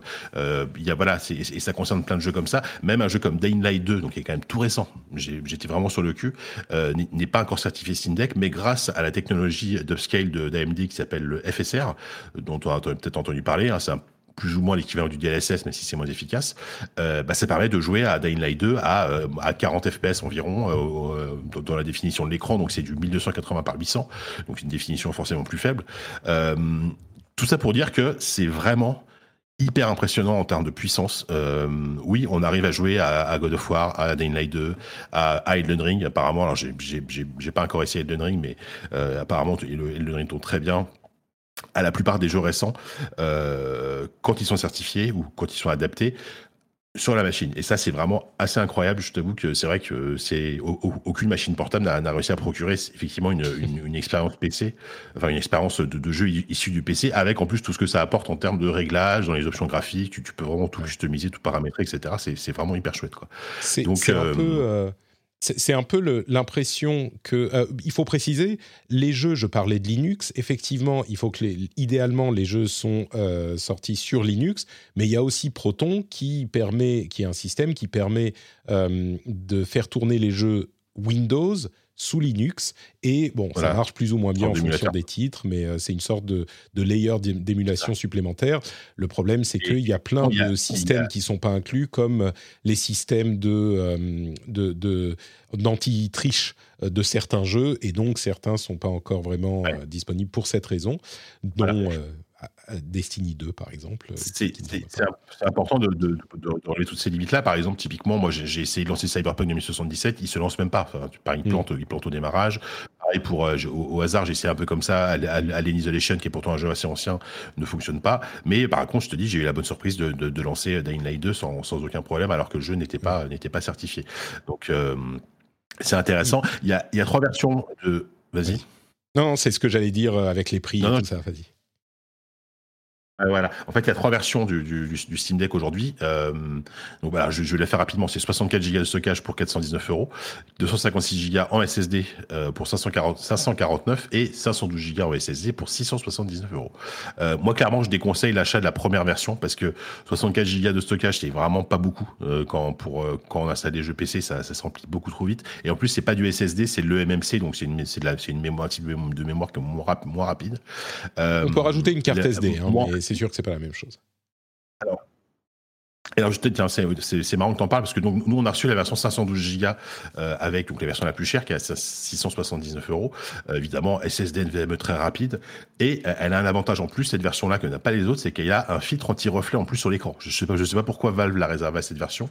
Euh, ce qui fait que euh, bah, il y a vraiment très peu de reflets sur l'écran. Donc ça, c'est ça, c'est une bonne nouvelle. Alors, j'ai pas testé du coup les autres versions, donc je peux pas te dire si l'écran est vraiment de moins bonne qualité sur les, les, les, autres versions.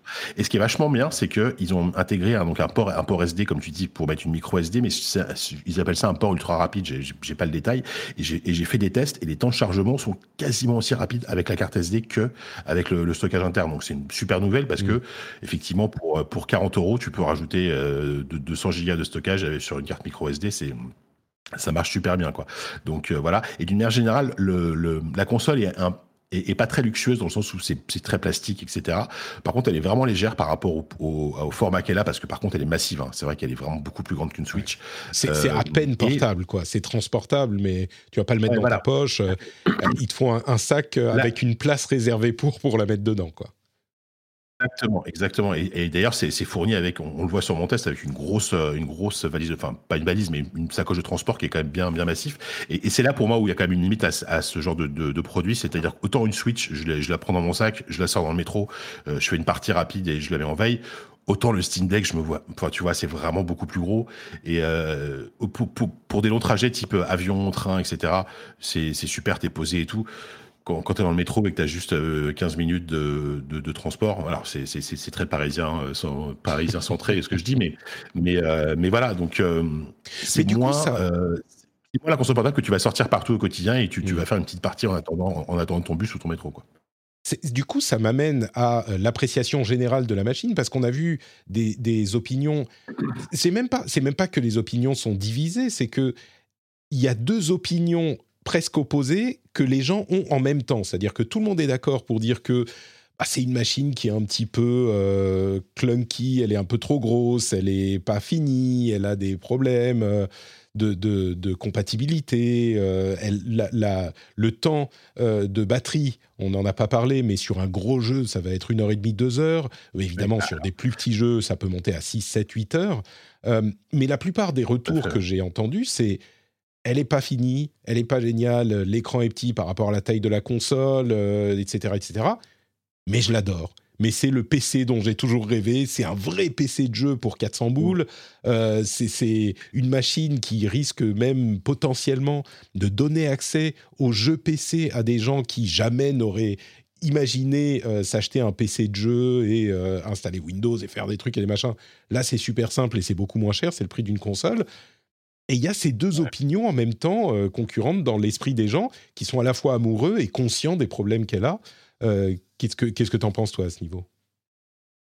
Bah, je, suis, je suis plutôt d'accord, même, même, même si je relativise certains, certaines critiques, notamment, bah, tu avais mis le lien du test de chez euh, Polygon, non, d'IGN, pardon, qui était, non, Polygon, je sais plus, non, The Verge, pardon, euh, qui disait que, l'interface, en, en, fait, ils, ils font énorme, ils, font un énorme boulot euh, de, d'optimisation et de, de, mise à jour de, du Steam Deck. C'est vrai que, par exemple, quand on a reçu la console, euh, l'interface, c'était une catastrophe. C'était buggé dans tous les sens, il y avait rien qu'à etc.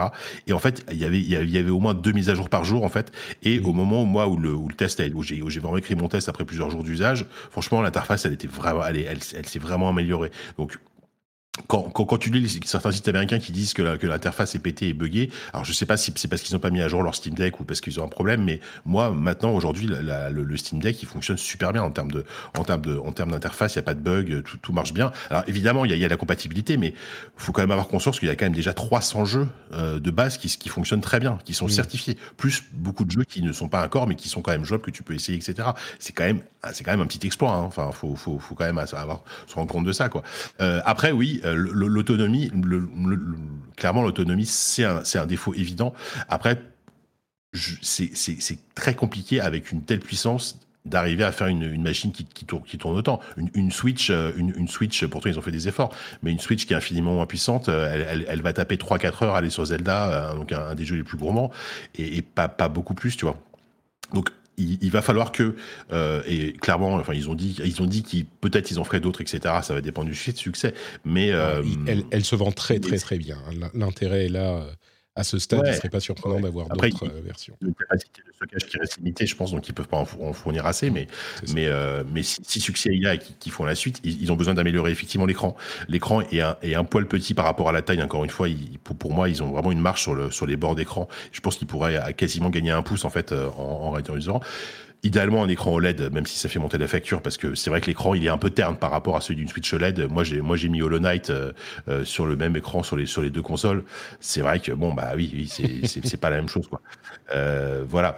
Et et le fait que effectivement c'est c'est paradoxal, c'est-à-dire que moi c'est une console que j'adore et en même temps je me vois pas, comme j'ai dit, je me vois pas la transporter partout pour une petite partie rapide. Donc c'est soit mmh. un truc genre t'es chez toi, t'as la flemme d'allumer ton PC, bah tu prends ton Steam Deck et euh, voilà, ou euh, euh, tu, tu, tu, vas te coucher, tu veux continuer ta partie de, de Elden Ring, bah tu, tu te mets au lit, tu, tu continues tu, tu continues ta partie. Et ça, c'est vrai que ça a un côté vraiment, vraiment assez, assez, assez, assez magique, hein, très, très, très clairement.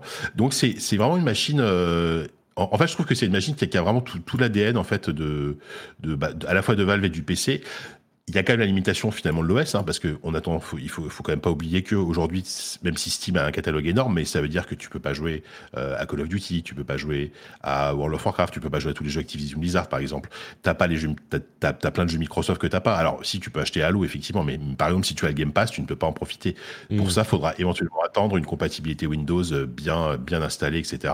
pour que ce soit euh, donc, il faut quand même avoir conscience de ça, c'est que tu peux pas, tu pourras pas jouer à tous tes jeux. Si, si tu as un gros joueur de, euh, encore une fois, de, de je, cite Call of Duty, c'est le premier qui me vient en tête, bah, et tu, tu, pourras pas y jouer. Alors que techniquement, je pense que Call of Duty pourrait très bien tourner sur une machine comme ça. Mm. Donc c'est, vraiment, il faut vraiment avoir ça en tête au moment de craquer. Euh, par contre, ouais, il y a, y a, vraiment un, côté magique d'avoir un, truc, euh, de, de, une sorte de console de nouvelle génération euh, dans un format portable et euh, transportable, portable, je sais pas comment on peut dire. c'est intéressant. Euh, autre défaut, autre défaut rapide que je vais citer, c'est vrai que la ventilation est peut être un peu relou. Euh, C'est-à-dire que le, on entend le, ventilateur tout le temps. Attends, attends, à souffler. En gros, dès, dès, que tu fais un truc dans, l'interface, dès, dès, que tu commences à télécharger un jeu, ça se met à souffler. Dès que tu joues, évidemment, ça souffle. Alors c'est pas c'est pas assourdissant bien sûr, mais c'est constamment présent, donc ça peut être gênant au bout d'un moment. Quoi. Mmh. Donc euh, donc voilà, mais mais c'est ouais, c'est c'est quand même pour moi c'est quand même un, un, petit miracle cette console parce que arriver à avoir quelque chose euh, d'aussi puissant, d'aussi d'aussi agréable à prendre en main. Faut, franchement, en termes d'ergonomie, c'est vraiment c'est vraiment une belle réussite. Euh, pour un premier essai, enfin, c'est quand même la première fois qu'ils font une console portable, même, même s'ils avaient essayé les Steam Machines. Mais c'est un peu la synthèse de, toute de tout leur travail sur le matériel depuis des années. Hein. Euh, il y a un petit peu de tout ça. Vraiment la synthèse des, Steam Machines, de SteamOS, de, de Steam Big Pictures et de, du Steam Controller qui, qui, qui s'était planté, mais qui était pour les, les, rares personnes qui l'avaient, euh, qui était vraiment une super, une super manette, mm. euh, bah c'est un peu ça, ouais, effectivement. Et, et, et, tu peux jouer aussi à des jeux effectivement très typés PC. Là, j'ai cité Humankind, mais euh, mais par exemple, tu as des jeux comme Endless Space qui sont qui sont qui sont certifiés et avec ta, avec ton ton touchpad de ta souris, c'est ultra efficace. Tu peux déjà brancher sur écran ou télé ou c'est pas encore possible? Alors pas encore. Euh, enfin si, si je dis, je dis des bêtises. Euh, tu, euh, en fait, le, le, le port USB est compatible. Je sais plus si c'est Thunderbolt ou DisplayPort, mais en gros, tu peux effectivement le connecter. Par contre, le, pour le moment, le la résolution et le ratio d'écran est un peu mal foutu, donc c'est un peu moche en fait. Le rendu, ils ont prévu normalement de sortir un, un dock type Switch, qui peut être intéressant parce que là vraiment tu le branches et euh, tu, branches ton clavier ta souris, tu as un PC, voilà, tu, vas pouvoir bosser avec, etc. Euh, donc ça pourrait être vraiment pour Clouf, ça pourrait devenir un vrai PC. Euh, mais effectivement, tu peux le brancher sur un écran, mais c'est pas pour le moment, c'est pas très intéressant. Donc, et, et, je vraiment, je, trouve que ce qui est cool, c'est que ok, y a, ils ont ils ont eu des, enfin il y a, encore une grosse marge de progression en termes probablement de stabilité d'interface, etc. Mais ils bossent énormément dessus et, il, y a, vraiment des mises à jour tout le temps. Il y, a un, il y a un très bon suivi de la part de, de Valve sur, sur, cette machine et je pense qu'il va y en avoir un pendant encore un bon moment. Quoi. Écoute, euh, ça donne un petit peu envie. Moi, j'en avais précommandé une. Enfin, j'ai pas encore eu ma confirmation, donc je l'ai pas vraiment précommandé. Mais euh, j'hésite parce que je me dis, est-ce que ça peut être intéressant ou est-ce qu'il faut attendre une V2 ou est-ce que bon, je sais pas. On verra. C'est pour le boulot. Alors, c'est ça le problème, c'est que c'est, de toute façon, c'est, le problème de, de, de, toutes ces nouvelles machines, les, les, les V1, quand tu quand es un early adopter, bah forcément, tu, tu, tu vas te payer le modèle qui est le moins intéressant parce que, bah parce que forcément, la suite sera mieux. Enfin, c'est comme ceux qui ont acheté un Galaxy Fold, euh, première génération, tu vois, ils sont dégoûtés ouais. parce que, parce que les 2 et 3 sont bien meilleurs, tu vois, côté, côté tech, quoi. Bah, je pense que ça va être pareil pour le, pour le Steam Deck, c'est sûr. Il y, a, il y, a, un élément, on parle de rétro gaming dans la chatroom, effectivement, il y a même, euh, je sais plus comment il s'appelle ce logiciel sur Steam, qui est en fait une collection d'émulateurs. Euh, ah merde, je sais plus comment il s'appelle, mais il est dispo sur Steam et il fonctionne. Après, il faut les ROM, mais, euh, mais, mais c'est un truc qui fonctionne. Donc oui, pour ah, le rétro gaming, ça peut être super intéressant ouais. aussi. Quoi. Rétro marche, je sais pas. C'est oui, rétro oui, oui, très clairement. Et puis, c'est encore une fois, c'est un, une architecture très ouverte, c'est Linux derrière, à tel point que je, je l'ai pas dit, mais en fait, tu peux démarrer sous un sous, sous, sous un environnement euh, euh, avec une interface euh, à, à, la Windows, donc c'est un Linux derrière, mais mais mais tu, tu peux tu, tu peux t'en servir avec un avec un environnement typique classique PC. Alors c'est pas du ouais. tout pratique à la, à la, avec, avec, le touchpad et enfin avec l'écran tactile et le touchpad, mais mais voilà, c'est possible. C'est vraiment très ouvert. Donc euh, voilà, il va y avoir des modes Re dans tous les sens rapidement. Quoi. Recallbox, il est sur Steam aussi? Je savais pas. Je croyais que c'était le. Euh, je me trompe peut-être. Mais bon, il y a RetroArch effectivement dans tous les cas, peut-être Recallbox aussi. Après voilà, effectivement, si, si, si c'est pour jouer à des jeux rétro, si c'est pour jouer à des jeux que 1D c'est pas trop la peine quoi. Autant acheter une Switch, autant acheter une, une petite console portable. Tu sais les, enfin les consoles d'émulation que tu trouves sur Amazon, t'en, en as plein qui sont très bien. C'est pas, c'est pas, tu vois, c'est pour, pour moi si, si, si tu achètes ça, c'est vraiment pour retrouver tes, tes, tes jeux favoris euh, A euh, sur en, en, mode en mode portable. Sinon effectivement autant, autant avoir une Switch quoi ou si certains veulent leur collection de ROM euh, légalement extraite de leur euh, cartouche qu'ils stockent à la maison, euh, bah, je suis sûr qu'il y a d'autres options effectivement qui seraient euh, plus adaptées. Quoi. Ouais. Exactement. Super. Bah, écoute, merci beaucoup pour, ce, pour ces détails sur euh, cette grosse bestiole qui est quand même, qui est, enfin, ça, peut-être que ça se plantera euh, ensuite, mais c'est aussi peut-être euh, le début de quelque chose. Hein, cette histoire, peut-être enfin un truc réussi dans le domaine du matériel pour Valve, qui a eu beaucoup de. Pour Valve, ouais. Ouais, qui a eu beaucoup de, de, de ratages ces dernières années. Ah, tu vois, je, je, je, sais que nous, par exemple, en, en, en termes d'audience, alors c'est vrai qu'on a eu la chance, on est un des rares médias français à l'avoir testé. Je crois qu'il y a Cluby qui est euh, Le Monde qui l'a, et euh, le, en termes d'audience, ça, ça, a extrêmement bien marché. On était surpris, hein, même. Ça a été un des, un des trucs les plus lus ces, ces, dernières, ces derniers jours. Donc il y a vraiment, il y a vraiment un intérêt et un buzz autour de, autour de, autour de, de ce produit. Quoi. Même, même euh, à Maybe, il, euh, il, là, il pensait pas, et puis tout à coup, en t'en entendant parler, il se dit euh, Ah, mais je vais pouvoir jouer à Elden Ring euh, dans mon lit. Mais non, mais, je, euh, mais moi j'ai eu une Game Gear. Alors tu vois, tu me parles d'une console portative. T'inquiète. J'ai le premier achat quand t'as une Game Gear, c'était l'adaptateur secteur déjà, donc tu ne pouvais pas bouger très très loin et il fallait un coussin parce qu'elle pesait un, euh, elle pesait hyper lourd. Donc non non, euh, ça m'a toujours un peu tapé dans l'œil. Après, je me pose quand même des questions sur l'intérêt. J'ai l'impression qu'elle est technique. Alors, elle a l'air techniquement ultra impressionnante et en même temps, elle a l'air dépassée dans ses ambitions de justement d'être sur du triple A parce que je me dis, dans un an, il y a un triple A PC qui sort. Elle va être, elle va peut-être le faire tourner, mais elle va le faire tourner un peu caca. Et du coup, est-ce que, voilà, il y a vraiment. J'étais en train de me dire, c'est presque limite une console de backlog. C'est-à-dire, euh, tu as accumulé euh, dans oh, ton oui. backlog un nombre oh. pas possible de jeux au fur et à mesure sur Steam, et puis ah, via les soldes, via les trucs. Et puis finalement, voilà. est-ce que c'est pas ouais, le, la, celle qui va te sauver la vie et tu, quand tu es euh, tout seul dans ton salon, que tu as envie de regarder un truc à la télé ah, et, et, de jouer en même temps, et que c'est un peu pour, ce, truc, ce ouais. truc-là, quoi c'est vraiment l'idéal pour des pour des triple A mais d'il y a 5 ou 6 ans par exemple euh, bah, Portal 2 tourne ultra bien Tomb Raider nickel. Enfin il y a vraiment plein plein d'anciens triple A que tu peux découvrir parce qu'effectivement tu les as chopés à 5 euros à une époque tu les as jamais lancés.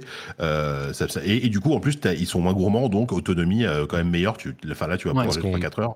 on a pas du coup il y a peut-être un paradoxe. il y a peut-être du coup un paradoxe par contre du coup entre parce que finalement quand tu vois la Switch qui est humble techniquement, bah, les jeux ils la développent pour la Switch. Alors que là, ils vont pas développer, enfin, euh, globalement, ils vont pas développer plus que ça pour le Steam Deck. Et donc, tu vas avoir des jeux qui vont sortir dans un mois, dans six mois, dans un an, qui vont euh, juste euh, vouloir arracher les trucs, être à 60 FPS. Tu sais, j'ai l'impression qu'on n'est plus tellement dans cette époque dans le PC. Il y a, il y a, on en parlait dans le rendez-vous tech, mais il y a 10, 20 ans, on était vraiment dans cette course effrénée où chaque année il y avait une nouvelle. Enfin, surtout, chaque année, il y avait une nouvelle génération de cartes graphiques qui mettait les précédentes, qui les rendait euh, pas inutilisables, mais enfin qui, qui faisait en sorte que les jeux qui étaient prévus pour la suivante ne tournaient carrément pas sur la précédente ou presque pas.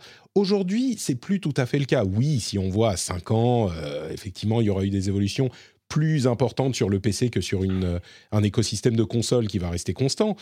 Mais Bon, bah, comme euh, on le voit, euh, il y a des machines d'il y a 5 ans qui font tourner, pas avec toutes les dernières euh, capacités graphiques, mais qui font très bien tourner des jeux qui viennent de sortir et qui sont les plus exigeants. Je crois que c'est plus tout à fait la même. Tu vois, le, même environnement. Et pour, nuancer, je pense que la, clé, c'est vraiment des. Bah, j'ai cité tout à l'heure des, technologies d'upscale qui sont de plus en plus présentes. Euh, donc le, FSR ou le DLSS. Alors le DLSS, c'est pas possible parce que c'est réservé aux cartes Nvidia. Pour le Steam Deck, c'est mort, sauf si un jour il change de, de crèmerie. Mais vraiment, des, des, technos comme FSR va vraiment peuvent doubler tes performances euh, sur un jeu et sur un écran en 800 en 800p. Le, la perte visuelle sera moins gênante. Quoi. Encore une fois, je cite Dying Light 2 qui est injouable si si, si, si, si tu actives pas l'upscale et qui est tout à fait jouable sur le sur le Steam Deck grâce grâce, à cette technologie. Et c'est des technologies qui se développent de plus en plus, qui deviennent vraiment, euh, comment dire, euh, très faciles à implémenter pour les développeurs. Et quasiment tous les AAA maintenant qui sortent euh, sur PC, ils ont au moins le DLSS ou au moins FSR disponible. Donc pour, pour une machine comme le Stick Deck, ce sera vraiment, vraiment hyper bénéfique. Quoi. Bon, bah écoutez, on verra ce que ça donne dans les semaines et les années à venir. De toute façon, c'est difficile d'en commander une en ce moment. Hein, donc, même si. Tu peux, mais ouais, il y a, a l'attente. Il y a de l'attente. Il y a bah, en fait, euh, moi, j'ai mis mes 5 dollars, enfin mes 5 euros euh, quand ils l'ont annoncé il y a, je sais plus, 4 mois, 5 mois. Et j'ai toujours pas reçu le, le, la validation de est-ce que vous en voulez vraiment une, c'est disponible. Donc, euh, bon. Je vais attendre que. Bah, là, par exemple, si tu veux, si tu réserves ton Steam Deck sur le site, c'est marqué commande possible après le deuxième trimestre 2022. Bah, c'est ce que c'est ce que j'ai fait maintenant aussi, et je l'ai fait euh, genre le, lendemain du de l'ouverture. Donc euh, et j'ai aussi le après le, deuxième trimestre. Donc euh, on ne sait pas, un jour. Et on va attendre du coup que Game Newell vienne livrer les Steam Deck. Je ne sais pas si vous avez vu cette vidéo qui est, je crois, l'un des trucs les plus cringe que j'ai vu de ma vie c'est Game Newell, donc président de Valve, qui va livrer lui-même des Steam Deck à des gens euh, dans Seattle, parce que les bureaux sont à Seattle. Et c'est cringe, c'est malaisant. Mais le truc qu'ils ont mis, le premier, il a reconnu Game Newell et il dit Ah, mais c'est ah mais c'est vous, mais, mais j'en reviens pas, c'est incroyable. Et puis il y a toutes les caméras autour pour filmer et tout. Et en plus, il porte son, son masque FFP2 comme il a la barbe énorme, il le porte tout tordu. Enfin bref, ça me, ça me torpille. Mais après, la vidéo dure 4 minutes, et ça doit être les 4 minutes, les meilleures 4 minutes qu'ils ont réussi à trouver de cette journée de livraison. Et la moitié des trucs, c'est Oh, bonjour. Oh, mais vous êtes Gabe Newell Ah, bah, je suis surpris. Euh, voilà votre Steam Deck. Oh, bah, merci. c'est, ça vaut le coup de le regarder rien pour le Newell et, quoi.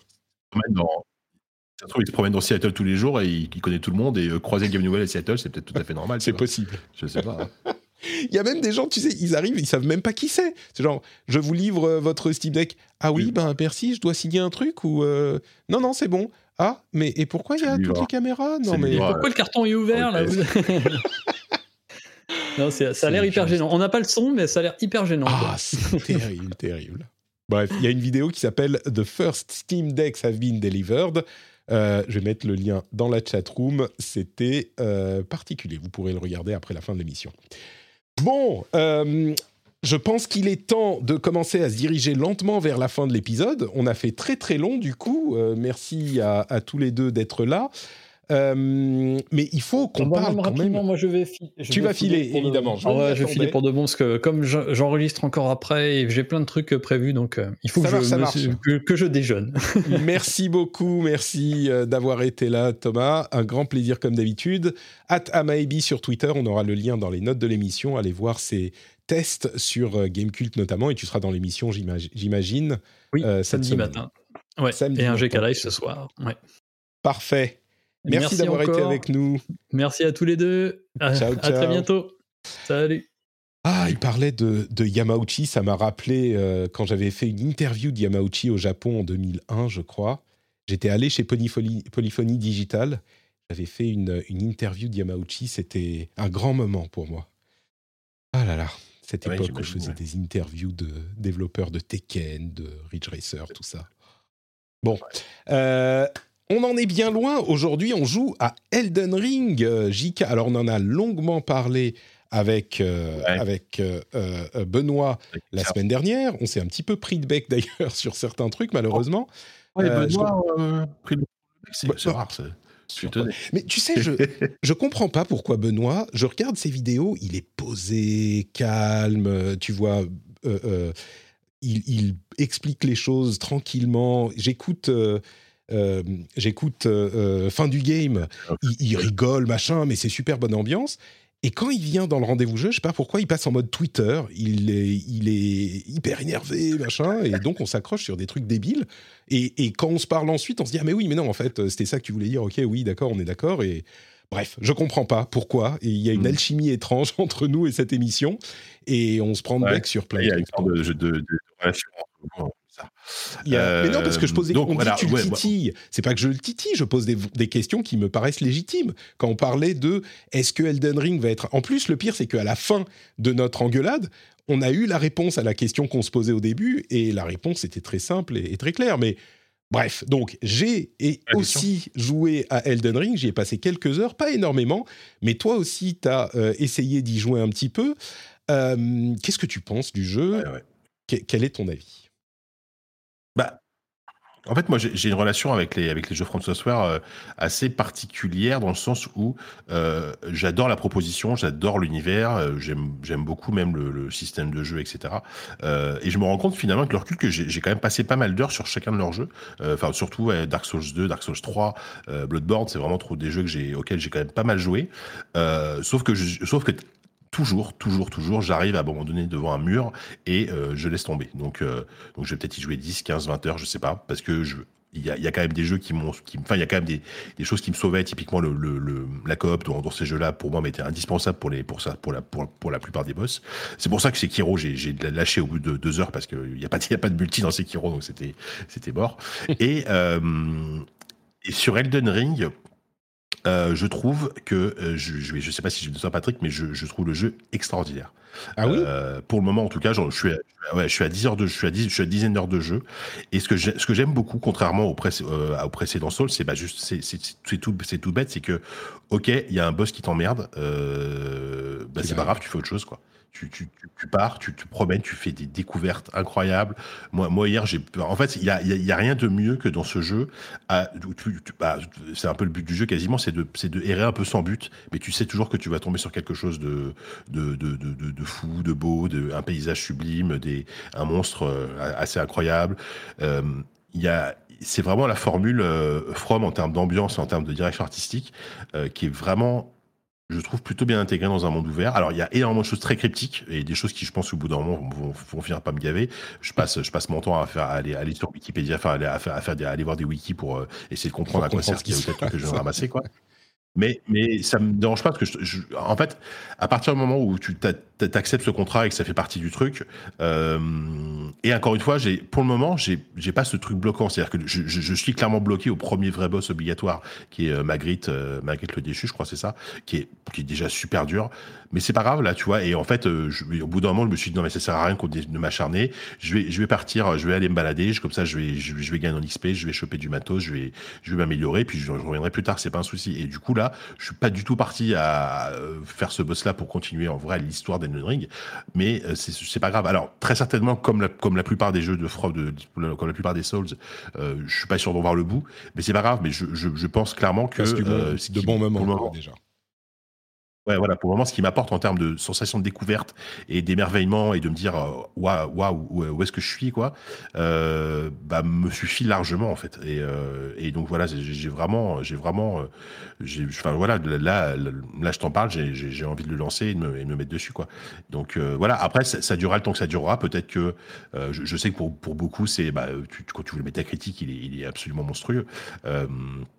Pour, beaucoup, ça va être le jeu de l'année, très clairement. Je ne sais pas si ce sera mon cas parce que c'est encore trop tôt, mais, euh, je suis vraiment sous le charme de la proposition parce que euh, je trouve qu'il n'est pas, pas plus facile qu'un qu'un Souls, mais il est, plus, euh, il est moins frustrant en, en termes de progression parce que tu as toujours moyen de faire autre chose et de, et de t'amuser malgré tout et pas te retrouver devant un mur avec un boss que tu n'arrives pas à battre. Quoi. En tout cas, là où j'en suis, c'est-à-dire qu'à un moment donné, il va falloir quand même que je le batte, ce putain de boss. Et euh, voilà, et j'ai l'impression à t'entendre à t'entendre souffler que tu n'es pas d'accord avec moi. Écoute, pas je, vais, je vais faire un peu. Euh... attends, parce que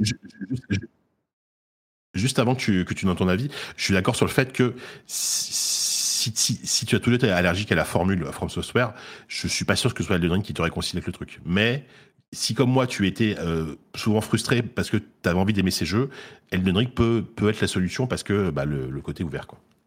Bah, c'est un peu ce que. En fait, les opinions sont partagées entre. Le fait que tu puisses aller faire autre chose, ça fait que c'est plus accessible parce qu'effectivement sur des Dark Souls, euh, bah t'arrives au boss, faut passer le boss quoi. Ah, bah, tu peux aller, euh, il y a deux embranchements, mais au bout il y a un boss au bout de 10 minutes et à un moment faut que tu le battes quoi, sinon t'avances pas. Sur Elden Ring, effectivement, bah, c'est monde ouvert, donc il y a un boss par là-bas. Si tu veux aller de l'autre côté, tu peux tout à fait aller explorer plein de choses.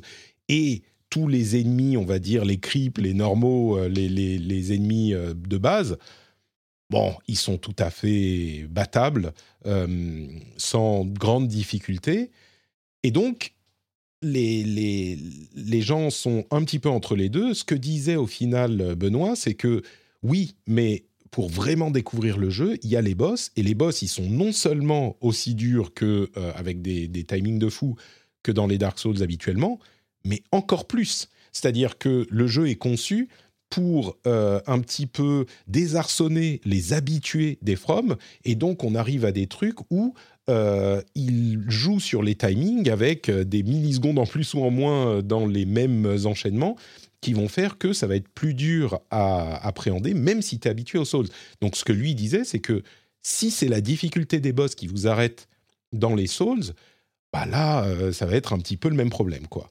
Donc, moi, je suis quand même, euh, je suis quand même euh, lancé dans le jeu. J'ai beaucoup moins d'heures que toi hein, à, ce, stade, JK. J'ai joué peut-être trois heures. Et j'en suis c'est marrant parce que même dans la chatroom en ce moment, il y a des gens qui disent ah non moi je suis pas d'accord avec ça, je suis d'accord avec ça sur l'idée de l'ouverture ou pas de, du jeu. Et, je crois qu'au final, ce que j'en retire, c'est que chacun va avoir une approche très différente du jeu et qu'il est impossible de le conseiller ou de ne pas le conseiller aux gens.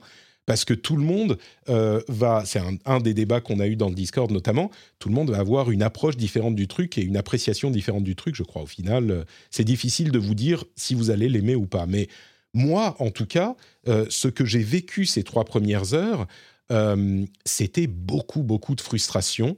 et je vais détailler le tout début, c'est-à-dire le, même pas le tutoriel, mais avant, il y avait un truc qui était magique.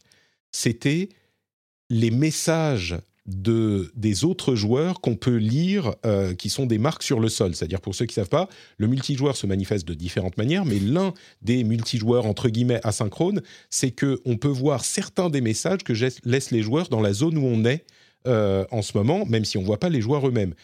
Et en lançant le jeu, le jour de la sortie, il y avait plein de messages qui étaient, alors c'est des messages qu'on peut construire avec des euh, morceaux de phrases qui vont être accolés les uns aux autres pour pas qu'on puisse euh, raconter n'importe quoi. Il y avait plein de messages qui étaient euh, Praise the Elden Ring, Elden Ring is here, enfin Elden Ring, bravo, merci Elden Ring et tout. Et tu sentais à travers, au niveau du design du jeu, tu sentais à travers ces messages l'enthousiasme de la communauté tout entière. C'était un moment assez magique euh, que je, je, pourrais mettre en équivalence avec d'autres jeux. Je ne vais pas parler ici, mais c'était un moment assez magique, rien que ça. Et ça m'a un petit peu galvanisé, on va dire. Mais du coup, je suis lancé dans le jeu et j'ai essayé d'explorer. Et le problème, c'est que chaque exploration que j'ai fait m'a amené à différents types de cul-de-sac. C'est-à-dire que soit je tombe sur des mobs qui sont triviaux, c'est des trucs qui meurent en deux coups, des loups, des petits soldats, euh, voilà, des trucs qui vont mourir en deux coups, qui n'ont pas grand intérêt, qui vont amener des runes, mais voilà.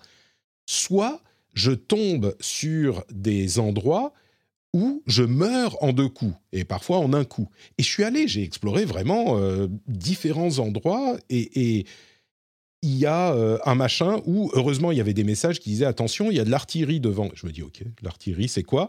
J'avance un peu et il y a un énorme genre, euh, euh, une, pas une flèche, mais un obus, un tronc qui arrive sur moi avec du feu ou un truc et qui me tue en un coup. Et je me dis mais quel est l'intérêt de ce truc là tu vois un pont avec des soldats qui sont en train de le garder, tu dis oula oui effectivement là ça a l'air un petit peu dangereux, vaut mieux pas y aller. Et bam, le truc t'arrive sur la gueule et tu meurs d'un coup. Quel de... Ouais, tu vois ce truc. Ouais, mais euh, disons que tu tu tu, tu, tu, te fais avoir une fois, mais euh, mais après bah, le truc tu peux le tu, tu je sais pas tu, tu comprends que tu peux le contourner, que tu peux euh, choper le mec par derrière. La, la, composante d'infiltration est beaucoup est beaucoup plus présente que dans que dans les, les, autres sols en tout cas contre bah, sauf Sekiro. Mais non, mais il y en a plusieurs. j'ai souvent eu des mecs en sneak. Moi, j'ai eu des mecs en sneak aussi, euh, mais des endroits comme ça, il y en a plusieurs. Il y a genre, t'arrives à un endroit où ça a l'air un petit peu dangereux et intéressant, et euh, tout à coup, tu te prends un obus sur la gueule, qui est sorti de nulle part. Alors heureusement, il y avait les messages qui disaient ouais, euh, c'est dangereux par ici, donc je faisais plus attention. Mais, mais du coup, moi, je fais demi-tour et je vais ailleurs, tu vois. C'est, je me dis bah non, là, le jeu me dit c'est pas là que tu dois aller. Et j'avance, je, je, vais vers d'autres boss euh, enfin d'autres endroits, et je finis par tomber sur un truc qui est tellement énorme, littéralement, il met un coup de pied et je meurs d'un coup. Euh, j'arrive à un endroit où tu rentres dans un autre, euh, je sais pas, une partie de, l'autre univers, les comment s'appelle les Galestone, les Gal, je sais plus comment ça s'appelle, mais tu, passes à travers une sorte de portail en touchant le centre du cercle là, et tu tombes sur un boss. Il fait tellement d'enchaînements de quatre coups à la suite, et, et j'ai insisté un peu. Je me suis dit bah peut-être que c'est le genre de truc où tu peux le battre j'ai vraiment l'impression que c'est juste un truc que t'es pas censé faire encore. Et le, le truc, c'est que j'arrive pas. À... Le jeu, en plus, est hyper aride avec. Au début, les tutoriels, c'est pas des tutoriels, c'est des écrans de texte à répétition où tu dois lire euh, genre 15 écrans de texte à la suite pour essayer de comprendre vaguement les trucs. Bon, ok, ça à la limite, c'est pas la fin du monde, tu comprends un petit peu comment fonctionne le jeu. Mais j'ai l'impression, en fait, et faites bien attention à ce que je vais dire maintenant.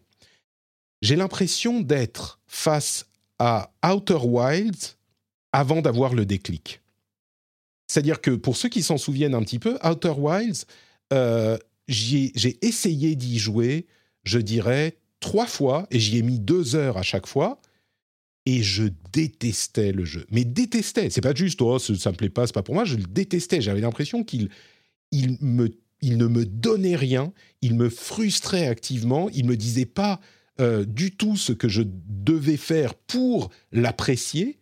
Je, errais sans but euh, et, je ne je n'en retirais rien du tout. Et du coup, c'est intéressant à mettre en parallèle avec Outer Wilds, parce que pour ceux qui s'en souviennent, Outer Wilds, quand j'ai fini, et, c'est marrant, on retrouve encore euh, Benoît, j'ai fini par aller sur Twitter pour m'en plaindre, et je crois que c'est Benoît qui m'avait dit, en réponse sur Twitter, euh, non mais Outer Wilds, faut juste explorer en fait. Tu vas explorer, tu t'inquiètes pas du, reste. Si une planète t'intéresse pas, bah tu vas sur une autre. Et en me sortant de cet état d'esprit de bah, est-ce que, où est-ce que le jeu veut que j'aille j'ai compris comment il fonctionnait, et comme vous le savez, c'est devenu sans doute mon jeu préféré de l'histoire du jeu vidéo. Donc il y a un, basculement qui a été dramatique. Et là, avec Elden Ring, je ne sais pas si ça sera le cas, mais je suis, je sais pas s'il y aura ce basculement, mais j'ai l'impression, c'est pas juste que le jeu ne me plaît pas, c'est que j'ai l'impression que je ne le comprends pas. J'ai l'impression que. Tu passes à côté de quelque chose, quoi. Mais c'est ça. Et, je passe à côté de quelque chose parce que c'est pas juste, ah ok, je vois, il voudrait que je fasse ça, mais ça me plaît pas ce qu'il me demande de faire. C'est que je ne, je n'ai aucun émerveillement sur aucune chose que je vois, non pas parce que je, je, trouve pas les bonnes, mais parce que je n'arrive que dans des endroits qui sont, bah, comme je le disais, des cul-de-sac. Alors il y a un tout petit petit début de peut-être quelque chose que le jeu m'a donné quand j'ai fait ma dernière session, c'est que j'ai pris le premier camp, vous savez là où on chope le truc qui te donne le, cheval. Donc, à côté, il y a un camp, et si tu vas un petit peu en euh, discret, en fufu, euh, tu peux trouver l'accès à une cave, et là, tu chopes un truc qui va peut-être t'amener euh, d'autres choses, etc. Mais et j'ai eu d'autres armes, des armes améliorées, des, des, comment dire, un bouclier amélioré, ce genre de trucs. Mais d'une manière générale, j'ai essayé justement, je suis revenu parce que j'ai exploré une, grande partie de la carte. Euh, en trois heures, hein, donc c'est pas énorme non plus, mais j'ai exploré une partie de la carte et je sais pas si c'est parce que je suis revenu du mauvais côté, mais je suis arrivé à l'endroit où il y a le dragon qui débarque de nulle part. On l'a vu dans les trailers, on sait de quoi il s'agit, donc je spoil pas, mais le dragon qui débarque de nulle part. Et eh ben je sais pas si c'est parce que je revenais du nord plutôt que d'arriver du sud comme on le fait, euh, comme l'ont fait la plupart des gens. Bah, le dragon il m'est atterri sur la gueule. Donc j'arrivais, je voyais des trucs dans un campement et sans aucune, euh, sans aucun avertissement, il y a le dragon qui débarque en deux secondes, qui m'atterrit dessus et qui me tue d'un coup.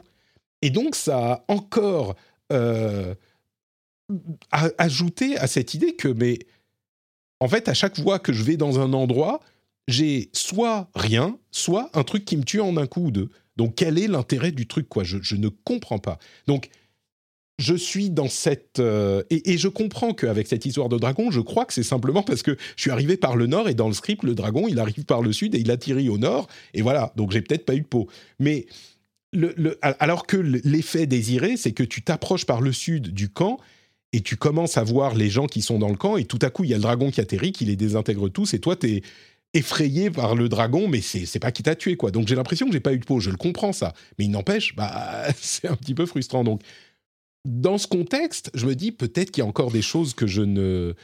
Peut-être que j'ai besoin d'un guide. Euh, il y a des gens qui font des guides très bien, on en connaît quelques-uns. Peut-être que j'ai besoin d'un guide sur la première heure, comprendre comment faire, quoi faire, comment approcher le jeu, comme ça a été le cas avec euh, Outer Wilds. Mais du coup, je te repose la question, euh, Jika. Qu'est-ce qui t'a plu euh, et, on me dit dans la chatroom, faut que tu acceptes que c'est pas c'est pas grave de mourir. C'est pas ça qui me dérange. J'ai longtemps, depuis longtemps, compris que euh, que ce soit dans Sifu ou dans Céleste ou dans les FromSoft, c'est le fait de mourir est pas pas une frustration pour moi. Ce qui me frustre, c'est que je ne trouve rien dans le jeu. C'est ça qui me frustre. C'est qu'il n'y a rien. Vraiment, comme dans Outer Wild, je trouvais rien. Il y avait juste rien qui me qui me procurait c'est même pas qu'il y a rien qui me procure des émotions, c'est que il y a rien. Le truc qu'il y a, c'est un dragon qui me tombe sur la gueule et qui me tue en un coup. Donc JK, si on peut même pas spoiler, mais je pense que la plupart des gens qui, ont, qui voulaient jouer au jeu maintenant y ont joué, ça fait une semaine. Euh, sans donner de gros spoilers, mais est-ce que tu peux essayer de nous donner une, une indication de ces moments, parce que le nombre de personnes qui disent il m'a décroché la mâchoire, il m'a émerveillé, il m'a machin, Qu'est-ce que c'est qui te plaît et qui t'a procuré ces sensations dans le jeu? Parce que moi, je ne comprends pas. Mmh. Bah c'est pas forcément évident à retranscrire euh, comme ça, mais, mais c'est marrant parce que tout ce que tu racontes, tes, moments de mort euh, hyper violents d'un seul coup, etc., notamment le dragon, moi je l'ai même pas encore rencontré, tu vois, je suis à 10 heures de jeu. Euh, mmh. Parce que je suis parti, je pense, ailleurs. Alors je sais pas si c'est parce que j'ai plus de chance. Alors le, le, le, le jeu t'indique vaguement une direction à laquelle aller avec l'espèce de halo doré qui te dit, voilà, c'est par là, sur la carte aussi, quand, quand, quand tu débloques un feu de, enfin, un feu de camp, j'ai un truc de mémoire sur le nom, bon, l'équivalent d'un feu de camp. Les sites de grâce. Ça, les sites de grâce, voilà, ça, te donne une, flèche pour une direction. Et j'essaie souvent de suivre malgré tout cette direction. Mais régulièrement, je bifurque. Et euh, moi, tu vois, ça, m'est arrivé. Par exemple, au, début du jeu, ben, c'est des trucs tout bêtes, mais qui marchent bien. Euh, assez rapidement, au début du jeu, je suis tombé sur une grotte que j'ai commencé à explorer. Euh, bon, il y avait plein de loups, donc c'était mes, premiers loups. J'ai un peu flippé, mais je me rends compte que, ok, ça va. et là, je passe un portail et bam, je tombe sur un boss. Waouh, ok. Euh, il me tue la première fois, ok. Et mais je sentais qu'il n'était pas très difficile. Et, je suis content parce que j'ai réussi à le battre tout seul, etc. Alors c'est un semi-boss. Il est, je pense, extrêmement n'importe quel joueur un peu aguerri te dira ah oui, mais lui c'est il est extrêmement facile. Mais j'étais quand même fier de moi d'avoir pu le battre. Alors il y a y a y a, y a d'abord effectivement cette cette fierté que tu as quand tu as réussi à, vaincre un ennemi. Euh, mais je trouve que malgré tout, il y a euh, y a aussi des petits moments de des, des, moments d'émerveillement qui, qui, paraissent pas grand chose, mais à un moment donné, je, je suis parti je me suis, j'ai un peu bifurqué. Je suis arrivé dans une zone, un truc très sombre. Il vraiment, il faisait, c'était sombre dans le sens euh, glauque, un peu, un peu, un peu, ouais, oppressant, quoi, un peu en couloir, tu vois, très étroit quelques ennemis mais pas trop difficiles et, euh, à la fin le, à la fin d'un long chemin qui, monte bah, tu arrives sur une espèce de, colline euh, sur le haut d'une colline et là tu as un paysage absolument merveilleux tu vois que, tu as devant toi où tu vois un, château au loin enfin tu vois et et là, tu as, ce moment euh, comme, comme, comme si tu avais gravé un truc et que tu arrives tout, tout en haut et tu te poses et genre juste t'admires en fait le truc. Et, c'est un exemple typique de pourquoi, par exemple, ce, ce moment-là, ces, ces moments-là font que, que, que j'aime vraiment bien ce jeu. C'est-à-dire qu'assez régulièrement, euh, très régulièrement même, tu, tu, tu arrives effectivement dans une nouvelle zone, T'as un, panorama euh, superbe devant toi qui arrive. Euh, tu vas avoir à droite, tu vas avoir une vieille ruine. Tu sais qu'il va y avoir quelque chose. Alors ça peut être euh, très un, ennemi, ça peut être du matos, mais et ça, ça, a souvent été dit dans les tests. Et c'est vrai que je suis quand même d'accord, c'est que euh, l'exploration est tout le temps récompensée. Alors, je pense que toi, vraiment, je, je, sais pas, je, je, sais pas si t'as pas eu de chance parce que t'es parti dans la mauvaise direction. Et, et, et, effectivement, t'es pas le seul parce que j'ai eu des gens aussi qui disaient, euh, oui, moi, je suis, je. En gros, il y a, enfin, il y a pas de. Euh, étant donné que c'est très ouvert dès le début, effectivement, tu peux aller dans des zones beaucoup trop difficiles, mais c'est pas grave. Au pire, tu, tu, tu retournes ailleurs et tu t'essayes de partir ailleurs. Et moi, à, à, chaque fois, ça marchait ça. Donc, c'est ça. Mais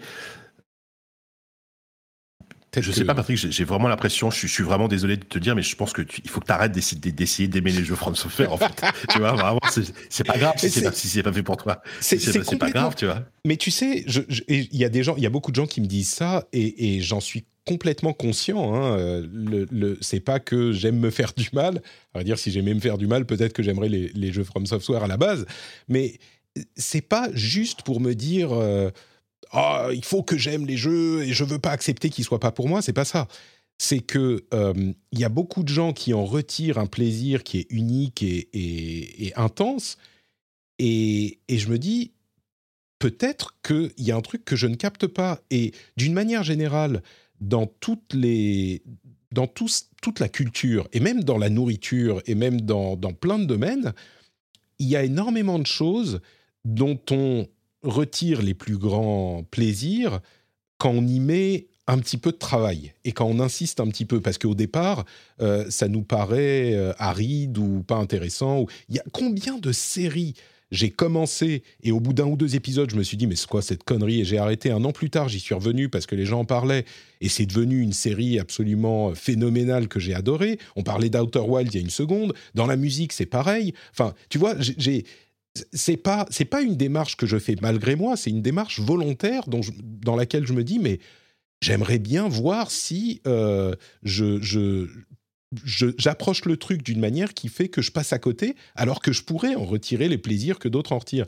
Et je suis complètement conscient que ça se trouve, c'est juste que effectivement c'est pas pour moi. Et c'est, mais c'est pour ça que j'insiste un petit peu à chaque nouveau From. Je me dis bah je vais tester, je vais voir, et j'y passe 5-10 heures. Et bon, au bout de ce moment, si c'est pas pour moi, c'est pas pour moi mais c'est une démarche qui est à la base une démarche positive, pas une démarche où je me force malgré ma frustration, tu. Enfin, si, mais tu, vois, tu comprends ce que je veux dire? C'est, je, me dis qu'il y a peut-être un, un, changement d'approche. Tu as, sincèrement envie d'avoir, d'avoir ce déclic et de te dire, ça mm. y est, je, comprends pourquoi euh, beaucoup de gens vont te dire que c'est les, les, meilleurs jeux du monde. Quoi. Euh, mais aussi pourquoi il y a, y, a, y a, tout autant de jeux, de gens, je pense, qui, qui sont euh, frustrés ou qui, qui, qui ça, les saoule parce qu'ils ont envie de profiter de ces jeux-là, mais ils peuvent pas parce que parce que parce que parce que parce que parce que les, les boss effectivement sont parfois peuvent être atrocement difficiles Mm.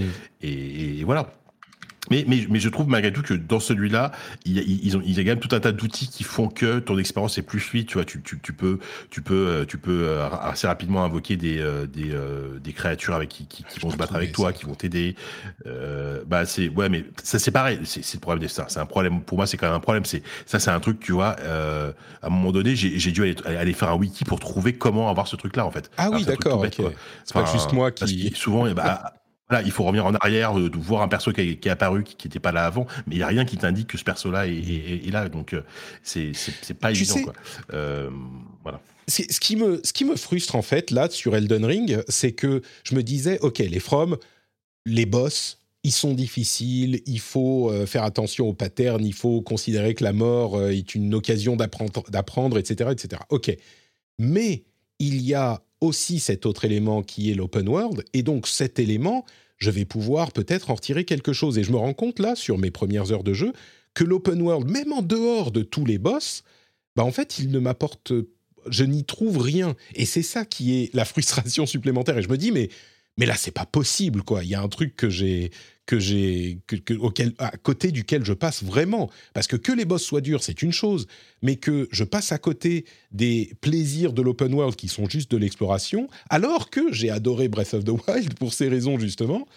Je sais pas, il y a bon, on verra. Je vais encore continuer quelques heures. Hein, je vous ferai mon rapport, mais euh, mais on verra ce que ça donne. Je suis content que que toi, en tant que euh, ancien hermétique au From, tu y trouves du plaisir parce que ça me donne de l'espoir. Donc euh, alors justement, non, enfin, moi, moi, euh, moi, moi j'ai jamais été hermétique. J'ai toujours trouvé la proposition super chouette, mais euh, mais mais j'avais jamais eu la patience et le, la, la, ténacité pour aller très très loin, quoi. Mm. Euh, là, je trouve qu'effectivement, le, le, le, côté très ouvert, le côté euh, ton exploration est souvent récompensé et quand même des outils qui facilitent, un, qui facilitent un peu qui rendent ta progression moins frustrante, font que euh, c'est peut-être pour le moment le, le, le, jeu de Phantom sur lequel je prends le plus de plaisir. Mais je pense que si j'avais été complètement hermétique à la proposition dès le départ, euh, je voilà, je, je sais pas. Autant par exemple un, un, jeu sur lequel je déteste, enfin que je déteste, j'exagère, mais où je suis complètement hermétique, c'est Sekiro, parce que Sekiro, mmh. euh, le, le, le, système de combat, enfin trop trop difficile, pas de multijoueur, un, un univers en plus euh, qui, qui, moi me parle un peu moins, donc euh, voilà.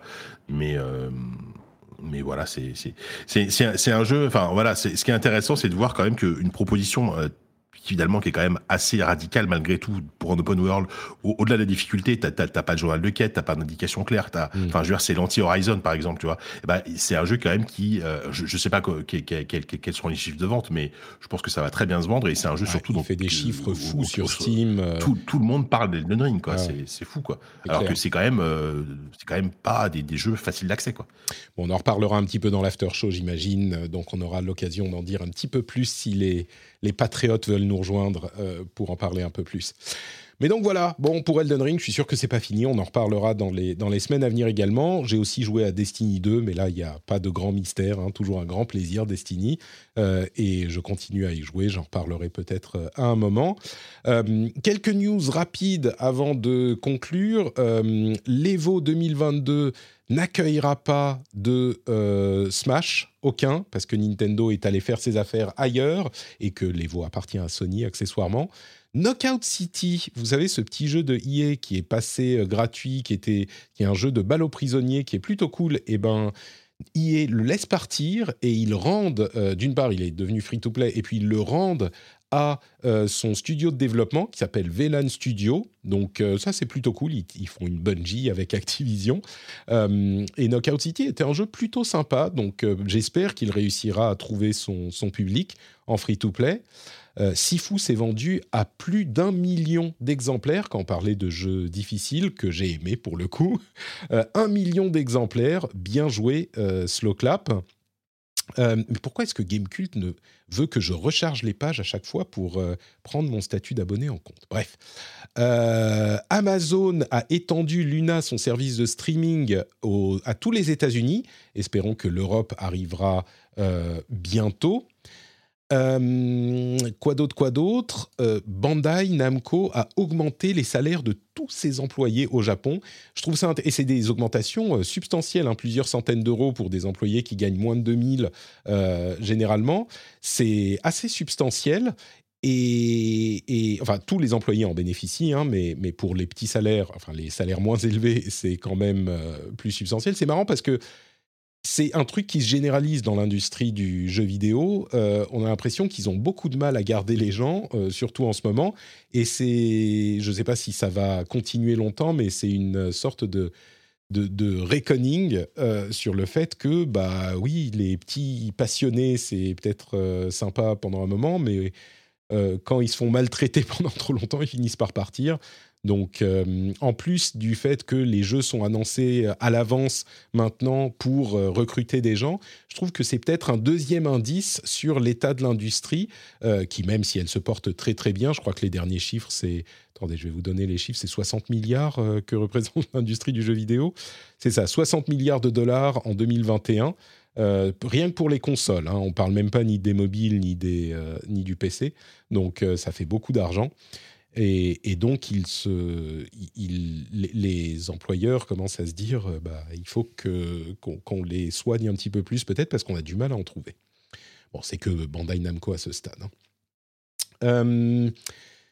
Et euh, dernière info, on va pas forcément parler de l'Ukraine. Hein. On a passé très longtemps dessus dans le, rendez-vous tech, euh, simplement pour dire que dans leur, euh, appels à l'aide multiples qui ont été, comment dire, qui ont été entendus à de nombreuses reprises, aujourd'hui ils demandent la suppression de l'accès aux Russes aux, différents jeux vidéo.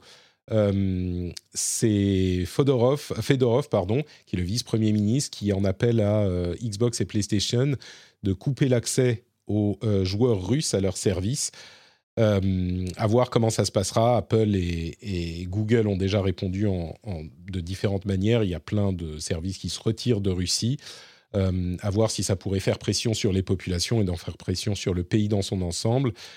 Euh, un autre élément qui est, euh, qui est notable, euh, FIFA et NHL 2022 vont retirer les équipes russes de leur jeu. C'est EA qui a annoncé ça dans les, dans les semaines à venir. Et puis, il y a eu un, appel, enfin une vidéo assez émouvante de CSC Game World, qui développe Stalker 2, évidemment, qui a fait une vidéo sur YouTube euh, pour parler, qui n'est pas très longue, hein, euh, une heure et demie, pour parler de la question. C'est des Ukrainiens évidemment, donc ce qu'ils disent en gros, c'est on voulait euh, communiquer avec vous sur plein de trucs, mais là on est en, train d'essayer de survivre, donc bah, on reviendra après la victoire de l'Ukraine. C'est évidemment particulièrement poignant. Euh, donc bon, ce conflit touche tout et touche évidemment le, jeu vidéo aussi. On en a beaucoup parlé dans le rendez-vous tech. Je voulais en toucher un tout petit mot dans, le rendez-vous jeu aussi. Euh, et la dernière chose que je voulais dire, euh, c'est ce rapprochement, dont, la dernière chose dont je voulais parler, c'est ce rapprochement entre Gamecult et les numériques. Et c'est un rapprochement qui est, qui, est un petit peu naturel parce que les deux sociétés sont sous la même euh, houlette, on va dire. Ils sont même dans les mêmes locaux, ce que tu sais bien, Jika, puisque tu travaillais au numérique il y a pas si longtemps que ça. Tout à fait. C'est le même groupe, hein, c'est Unify euh, derrière et TF1 au-dessus. C'est ça. Et donc, euh, Gamecult euh, fait face à des difficultés constantes pour rester à flot. Il, Nicolas, le, rédacteur en chef Nicolas Verlet évoquait le fait que bah, ils ont failli fermer boutique à la fin de l'année dernière, mais heureusement les, membres premium euh, qui, sont abonnés donc à euh, la publication, ils sont plus de 12 000, euh, permettent de tenir la, la, la société, mais ils associent les rédactions et il va y avoir plus de collaboration. Disons que c'est pas en soi une information qui va intéresser énormément de monde, mais je pense que c'est une indication de euh, ce qui se passe, de l'état euh, de la presse jeux vidéo en France en particulier, puisqu'on est dans, un, dans une situation où les deux seuls médias spécialisés qui restent, bah, les grands, hein, c'est Gamecult et JV. Euh, bah, on avait d'ailleurs des représentants de plus ou moins de game cult parce que Maybe pige beaucoup pour. quand on dit JV, on parle de jeuxvideo.com, hein, on ne parle pas du magazine. Hein, évidemment, évidemment. Oui, puisque bon, JV existe aussi, on a, des, on a des amis partout, mais, mais, mais c'est marrant parce que je me, je me rends compte à quel point, il y a quelques années, moi, quand je cherchais des intervenants euh, pour venir nous parler de tel ou tel jeu ou de telle ou telle actualité, bah, j'avais euh, plusieurs domaines dans lesquels je pouvais piocher, plusieurs publications, plusieurs rédactions. Aujourd'hui, alors il y en avait qui étaient plus ou moins grandes, mais depuis la disparition de Gameblog, on est vraiment dans une situation où c'est euh, bah, Gamecult où j'y vais. Peut-être qu'à côté de ça, évidemment, on en parlait déjà euh, au moment de la fermeture de Gameblog, enfin de la mise en, faillite de Gameblog. Bah, il y a aussi beaucoup plus d'influenceurs, de, youtubeurs, de twitchers, donc il y a de ça. Il y a aussi des médias grand public traditionnel qui s'intéresse plus aux jeux vidéo. On a Pixel notamment, euh, ou Officie, d'ailleurs des, camarades anciens de JV ou de, ZQSD, euh, qui, s'intéressent beaucoup aux jeux vidéo. Donc peut-être que c'est plus diffus, mais c'est sûr que des médias spécialisés, il en reste très très peu. Euh, et ça se ressent dans, tout ce qu'on fait. Quoi. Donc Et, le Figaro, bien sûr, on peut pas oublier Chloé euh, et, les autres qui sont au Figaro aussi. Je veux dire, c'est un truc qui n'existait pas il y, a, il y a une dizaine d'années. Mais bon, toi qui vis dans cette euh, industrie depuis longtemps, Jika, je me demande si ça te, te, touche aussi. Enfin, j'imagine bah, que tu l'as vu évoluer, quoi. Forcément, alors. un tout petit peu. Euh, Gameblog, ils sont encore là, hein, mais bon, même, ils, ont qu'ils sont en train de. Enfin, je, je, je, sais pas du tout. Euh, c'est un peu nébuleux. Hein. le site est encore debout, il est encore alimenté ils viennent de GT7, etc. Voilà, c'est assez nébuleux. Euh, il reste Actu aussi, qui est, bon, qui, est plus petit, mais qui est toujours là. Bon, qui, par contre, qui appartient à Webedia. Il y a Millennium aussi. Bon, mais c'est aussi Webedia. ah oui, euh, mais moi, en fait,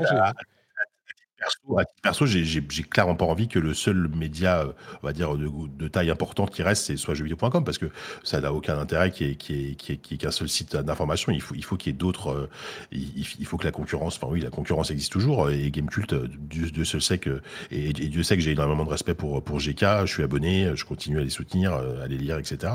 Donc j'espère sincèrement que ce rapprochement avec les NUM va, va leur permettre d'envisager de, quelque chose de très serein. heureusement, les numériques a l'air très solide euh, ça reste, euh, c'est l'un des premiers sites tech de, France. Euh, donc bon, je suis, je suis plutôt confiant, on va dire, sur, sur, sur tout ça. Je pense que c'est un bon, un bon move, quoi. On verra, on verra ce que ça va donner, mais et, je pense pas que l'ADN de, de, GK se perde avec ce truc, avec ça. Hein. D'après ce que j'en sais, en plus, voilà, ce sera pas, ce sera pas vraiment le cas. Donc, donc voilà, mais surtout, ouais, moi, moi, je milite pour une offre de d'information autour du jeu vidéo qui, qui, soit, qui soit la plus variée possible, en fait, que qu'il n'y ait pas qu'un seul média qui, qui, qui, qui, reste parce que, parce que ça, n'aurait un intérêt pour personne, je pense. Donc euh, voilà. On est d'accord. Moi, je, je, je, pense que quel qu'il soit, s'il y a qu'un seul ou même deux médias, c'est un peu, c'est trop peu. Euh, bon, en même temps, comme je le disais, c'est peut-être un petit peu réducteur de se dire il n'y a que Gamecult et, et JV. Bon, tu évoquais Jeux Actu, il y en a, il y en a d'autres qui sont un petit peu plus modestes, mais il y a aussi, bah oui, les, les Figaro et, euh, Figaro et, euh, et, Le Monde, et oui, Pixel, donc Le Monde, et puis les podcasteurs, les youtubeurs, etc. Mais bon, je sais pas, et puis les magazines ont été décimés, à part JV qui reste vaillamment. Je sais pas si The Game existe encore, enfin, il y en a quelques-uns, mais Il reste des magazines, il reste, il reste, il reste Canard PC, bien sûr, il reste ah JV, il reste. Qui, fait une transition vers le web, d'ailleurs, 20 ans plus tard, Canard PC aussi, donc. Voilà, et euh, bah, voilà, ça, si on parle d'un acteur, euh, Canard PC, euh, eux, bah, eux, eux, maintenant, ils ont une transition, ils ont une, ils font une transition vers le web avec une offre payante à la, à la Game Cult euh, qui, est, qui, est, aussi super intéressante. Donc euh, c'est important. Enfin pour moi c'est hyper important et enfin tu vois je dis pas ça parce que je bosse pour JV mais c'est hyper important qu'il y ait des médias euh, généralistes comme JV comme enfin généralistes grand public on va dire sur le jeu vidéo qui reste qui soit gratuit qui reste gratuit pour pour l'accès à tout le monde. Mais c'est aussi important qu'il y, y, ait des offres premium payantes pour pour ceux qui veulent lire d'autres trucs et que voilà comme Gamecult ou Canard PC quoi. Donc mm. je pense que les deux sont complémentaires surtout. On est d'accord. Et j'espère que Gameblog, du coup, euh, ce qu'on entendait récemment, c'était euh, faillite. Euh, et, le site, comme tu l'as dit, est toujours, est toujours alimenté, il est toujours debout. Peut-être qu'ils vont réussir à se débrouiller pour le, sauver. Ça serait une, bonne nouvelle, évidemment. Donc, espérons. Bien aussi, ouais. Eh bien, écoute, mon Jika, merci beaucoup pour cet épisode interminable. Tu es resté jusqu'au bout. je, me sens toujours coupable, tu sais. JK, de, te monopoliser pendant, plus de deux heures. Je, je, suis, euh, je, suis, toujours tout oui. Euh, non, ça, me fait plaisir. en tout cas, c'est un plaisir de t'avoir. On va continuer du coup, je pense, avec... Euh, une démo de Kirby a été shadow, shadow droppée, nous dit-on dans la chat room. Ça veut dire que certains veulent que je, je les teste, je teste Kirby dans mon euh, stream caritatif Battle 4 que je ferai ce week-end. Mais est-ce que je, serai poussé par euh, les donateurs à essayer Kirby ou pas? Je ne sais pas, on verra. Ce week-end, 19h, 21h, les trois jours, et le samedi et le dimanche, de midi à 2h. Je crois que c'est ça mes horaires, que je ne me trompe pas. Euh, et bien sûr, vous pouvez soutenir, enfin, vous pouvez faire des dons sur le lien qui est dans les notes de l'émission. Les détails sont dans le lien, les liens qui sont dans les notes de l'émission. Donc venez, venez nombreux, ça va être sympa on va s'amuser, c'est pour la bonne cause. C'est un événement qui est en partie au Stade de France, avec plein de streamers en présentiel, plein de, streamers en distanciel aussi. Ça s'appelle Battle for et c'est au profit de euh, Handicap International et l'association Apart. Et je pense qu'on va passer un bon moment tous ensemble. Il y a des goals euh, sympathiques. Donc euh, voilà, ça, ça sera ce week-end. Euh, D'ici là, peut-être que vous voudriez écouter un petit peu plus euh, JK. Peut-être qu'un ZQSD serait approprié pour les auditeurs. Dis-moi, JK, où peuvent-ils le retrouver, ce podcast? JK Parler de ZQSD Allô? Bon, mon micro était coupé, c'est bizarre, je pense que. Je suis là. T'es coupé tout seul. Bonjour. Allô? Oui, on t'entend, on t'entend. Tu c'est bon. m'entends? Là, c'est bon. Euh, Qu'est-ce que je disais? Oui, je disais bah, que bah, le sur c'est sur, toujours sur zqsd.fr et sur euh, bah, n'importe quel appli de podcast, hein, euh, que ce soit iTunes ou euh, Pocket Cast ou Pocket Podcast Addict. Alors, on n'est pas très régulier en ce moment, voilà, on le reconnaît. sur Twitter, on nous dit quand est-ce que vous sortez un nouveau numéro? Voilà, on, se fait vieux, on a du mal à s'organiser. Je j'ai bon espoir qu'on fasse un numéro dans pas longtemps, parce qu'en plus, entre Elden Ring, le Steam Deck et tout, on a, on a plein de trucs à raconter. Euh, parce qu'autant te dire que toi, toi, toi, toi, là, peut-être t'as passé 20 minutes à te plaindre Ring, mais de l'autre côté, moi, j'ai des, des groupies de From Software qui, si, tu émets le moindre, la moindre critique, tu te fais allumer. Donc, euh, autant dire que j'en ai des, Kevin, des Yann et même des Sylvain. Je pense que eux, ils en adoration, ils sont en adoration de- devant ce jeu. Donc, euh, voilà, c'est l'extrême inverse. Euh, donc, j'espère qu'on va pouvoir faire un numéro bientôt. Et euh, voilà. Et puis, sinon, bah, si vous, pouvez me voir demain. Alors, ouais, si l'émission sort aujourd'hui, vous pourrez me voir demain dans le journal du hardware où, aux surprises, je, je vais parler du Steam Deck, entre autres, et, du, et du Mobile Congress pour de la tech. C'est sur le stream, hein, c'est de 16h30 à 18h30 sur le stream, le journal du hardware, et puis sur jeuxvideo.com, donc pour des sujets, euh, des sujets plutôt, plutôt tech hardware. Quoi. Magnifique, Voilà. et le lien vers ton compte Twitter sera dans les notes de l'émission.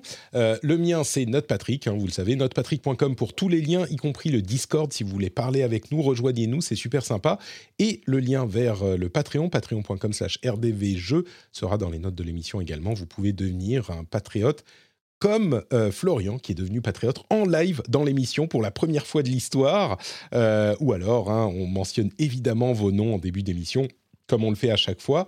Et euh, si vous devenez patriote dans la semaine, eh ben, on vous remerciera avec des bisous euh, la semaine prochaine, puisqu'on se retrouve la semaine prochaine. Euh, si vous ne me voyez pas pendant Battle for, vous pourrez me retrouver la semaine prochaine, bah, mardi pour le rendez-vous tech, jeudi pour le rendez-vous jeu. À midi sur Twitch, vous pouvez vous joindre à nous, hein, on s'amuse bien, c'est un bon moment passé ensemble, ou alors en podcast, hein, comme la plupart d'entre vous le font. On vous remercie de nous avoir écoutés et on vous donne rendez-vous dans euh, bah, quelques jours pour la suite de nos aventures. Ciao à tous et on se retrouve dans l'after show pour ceux qui sont euh, patriotes bien sûr. On va parler un petit peu plus d'Elden Ring et d'autres jeux auxquels on joue en ce moment. Allez, des bises, à très vite.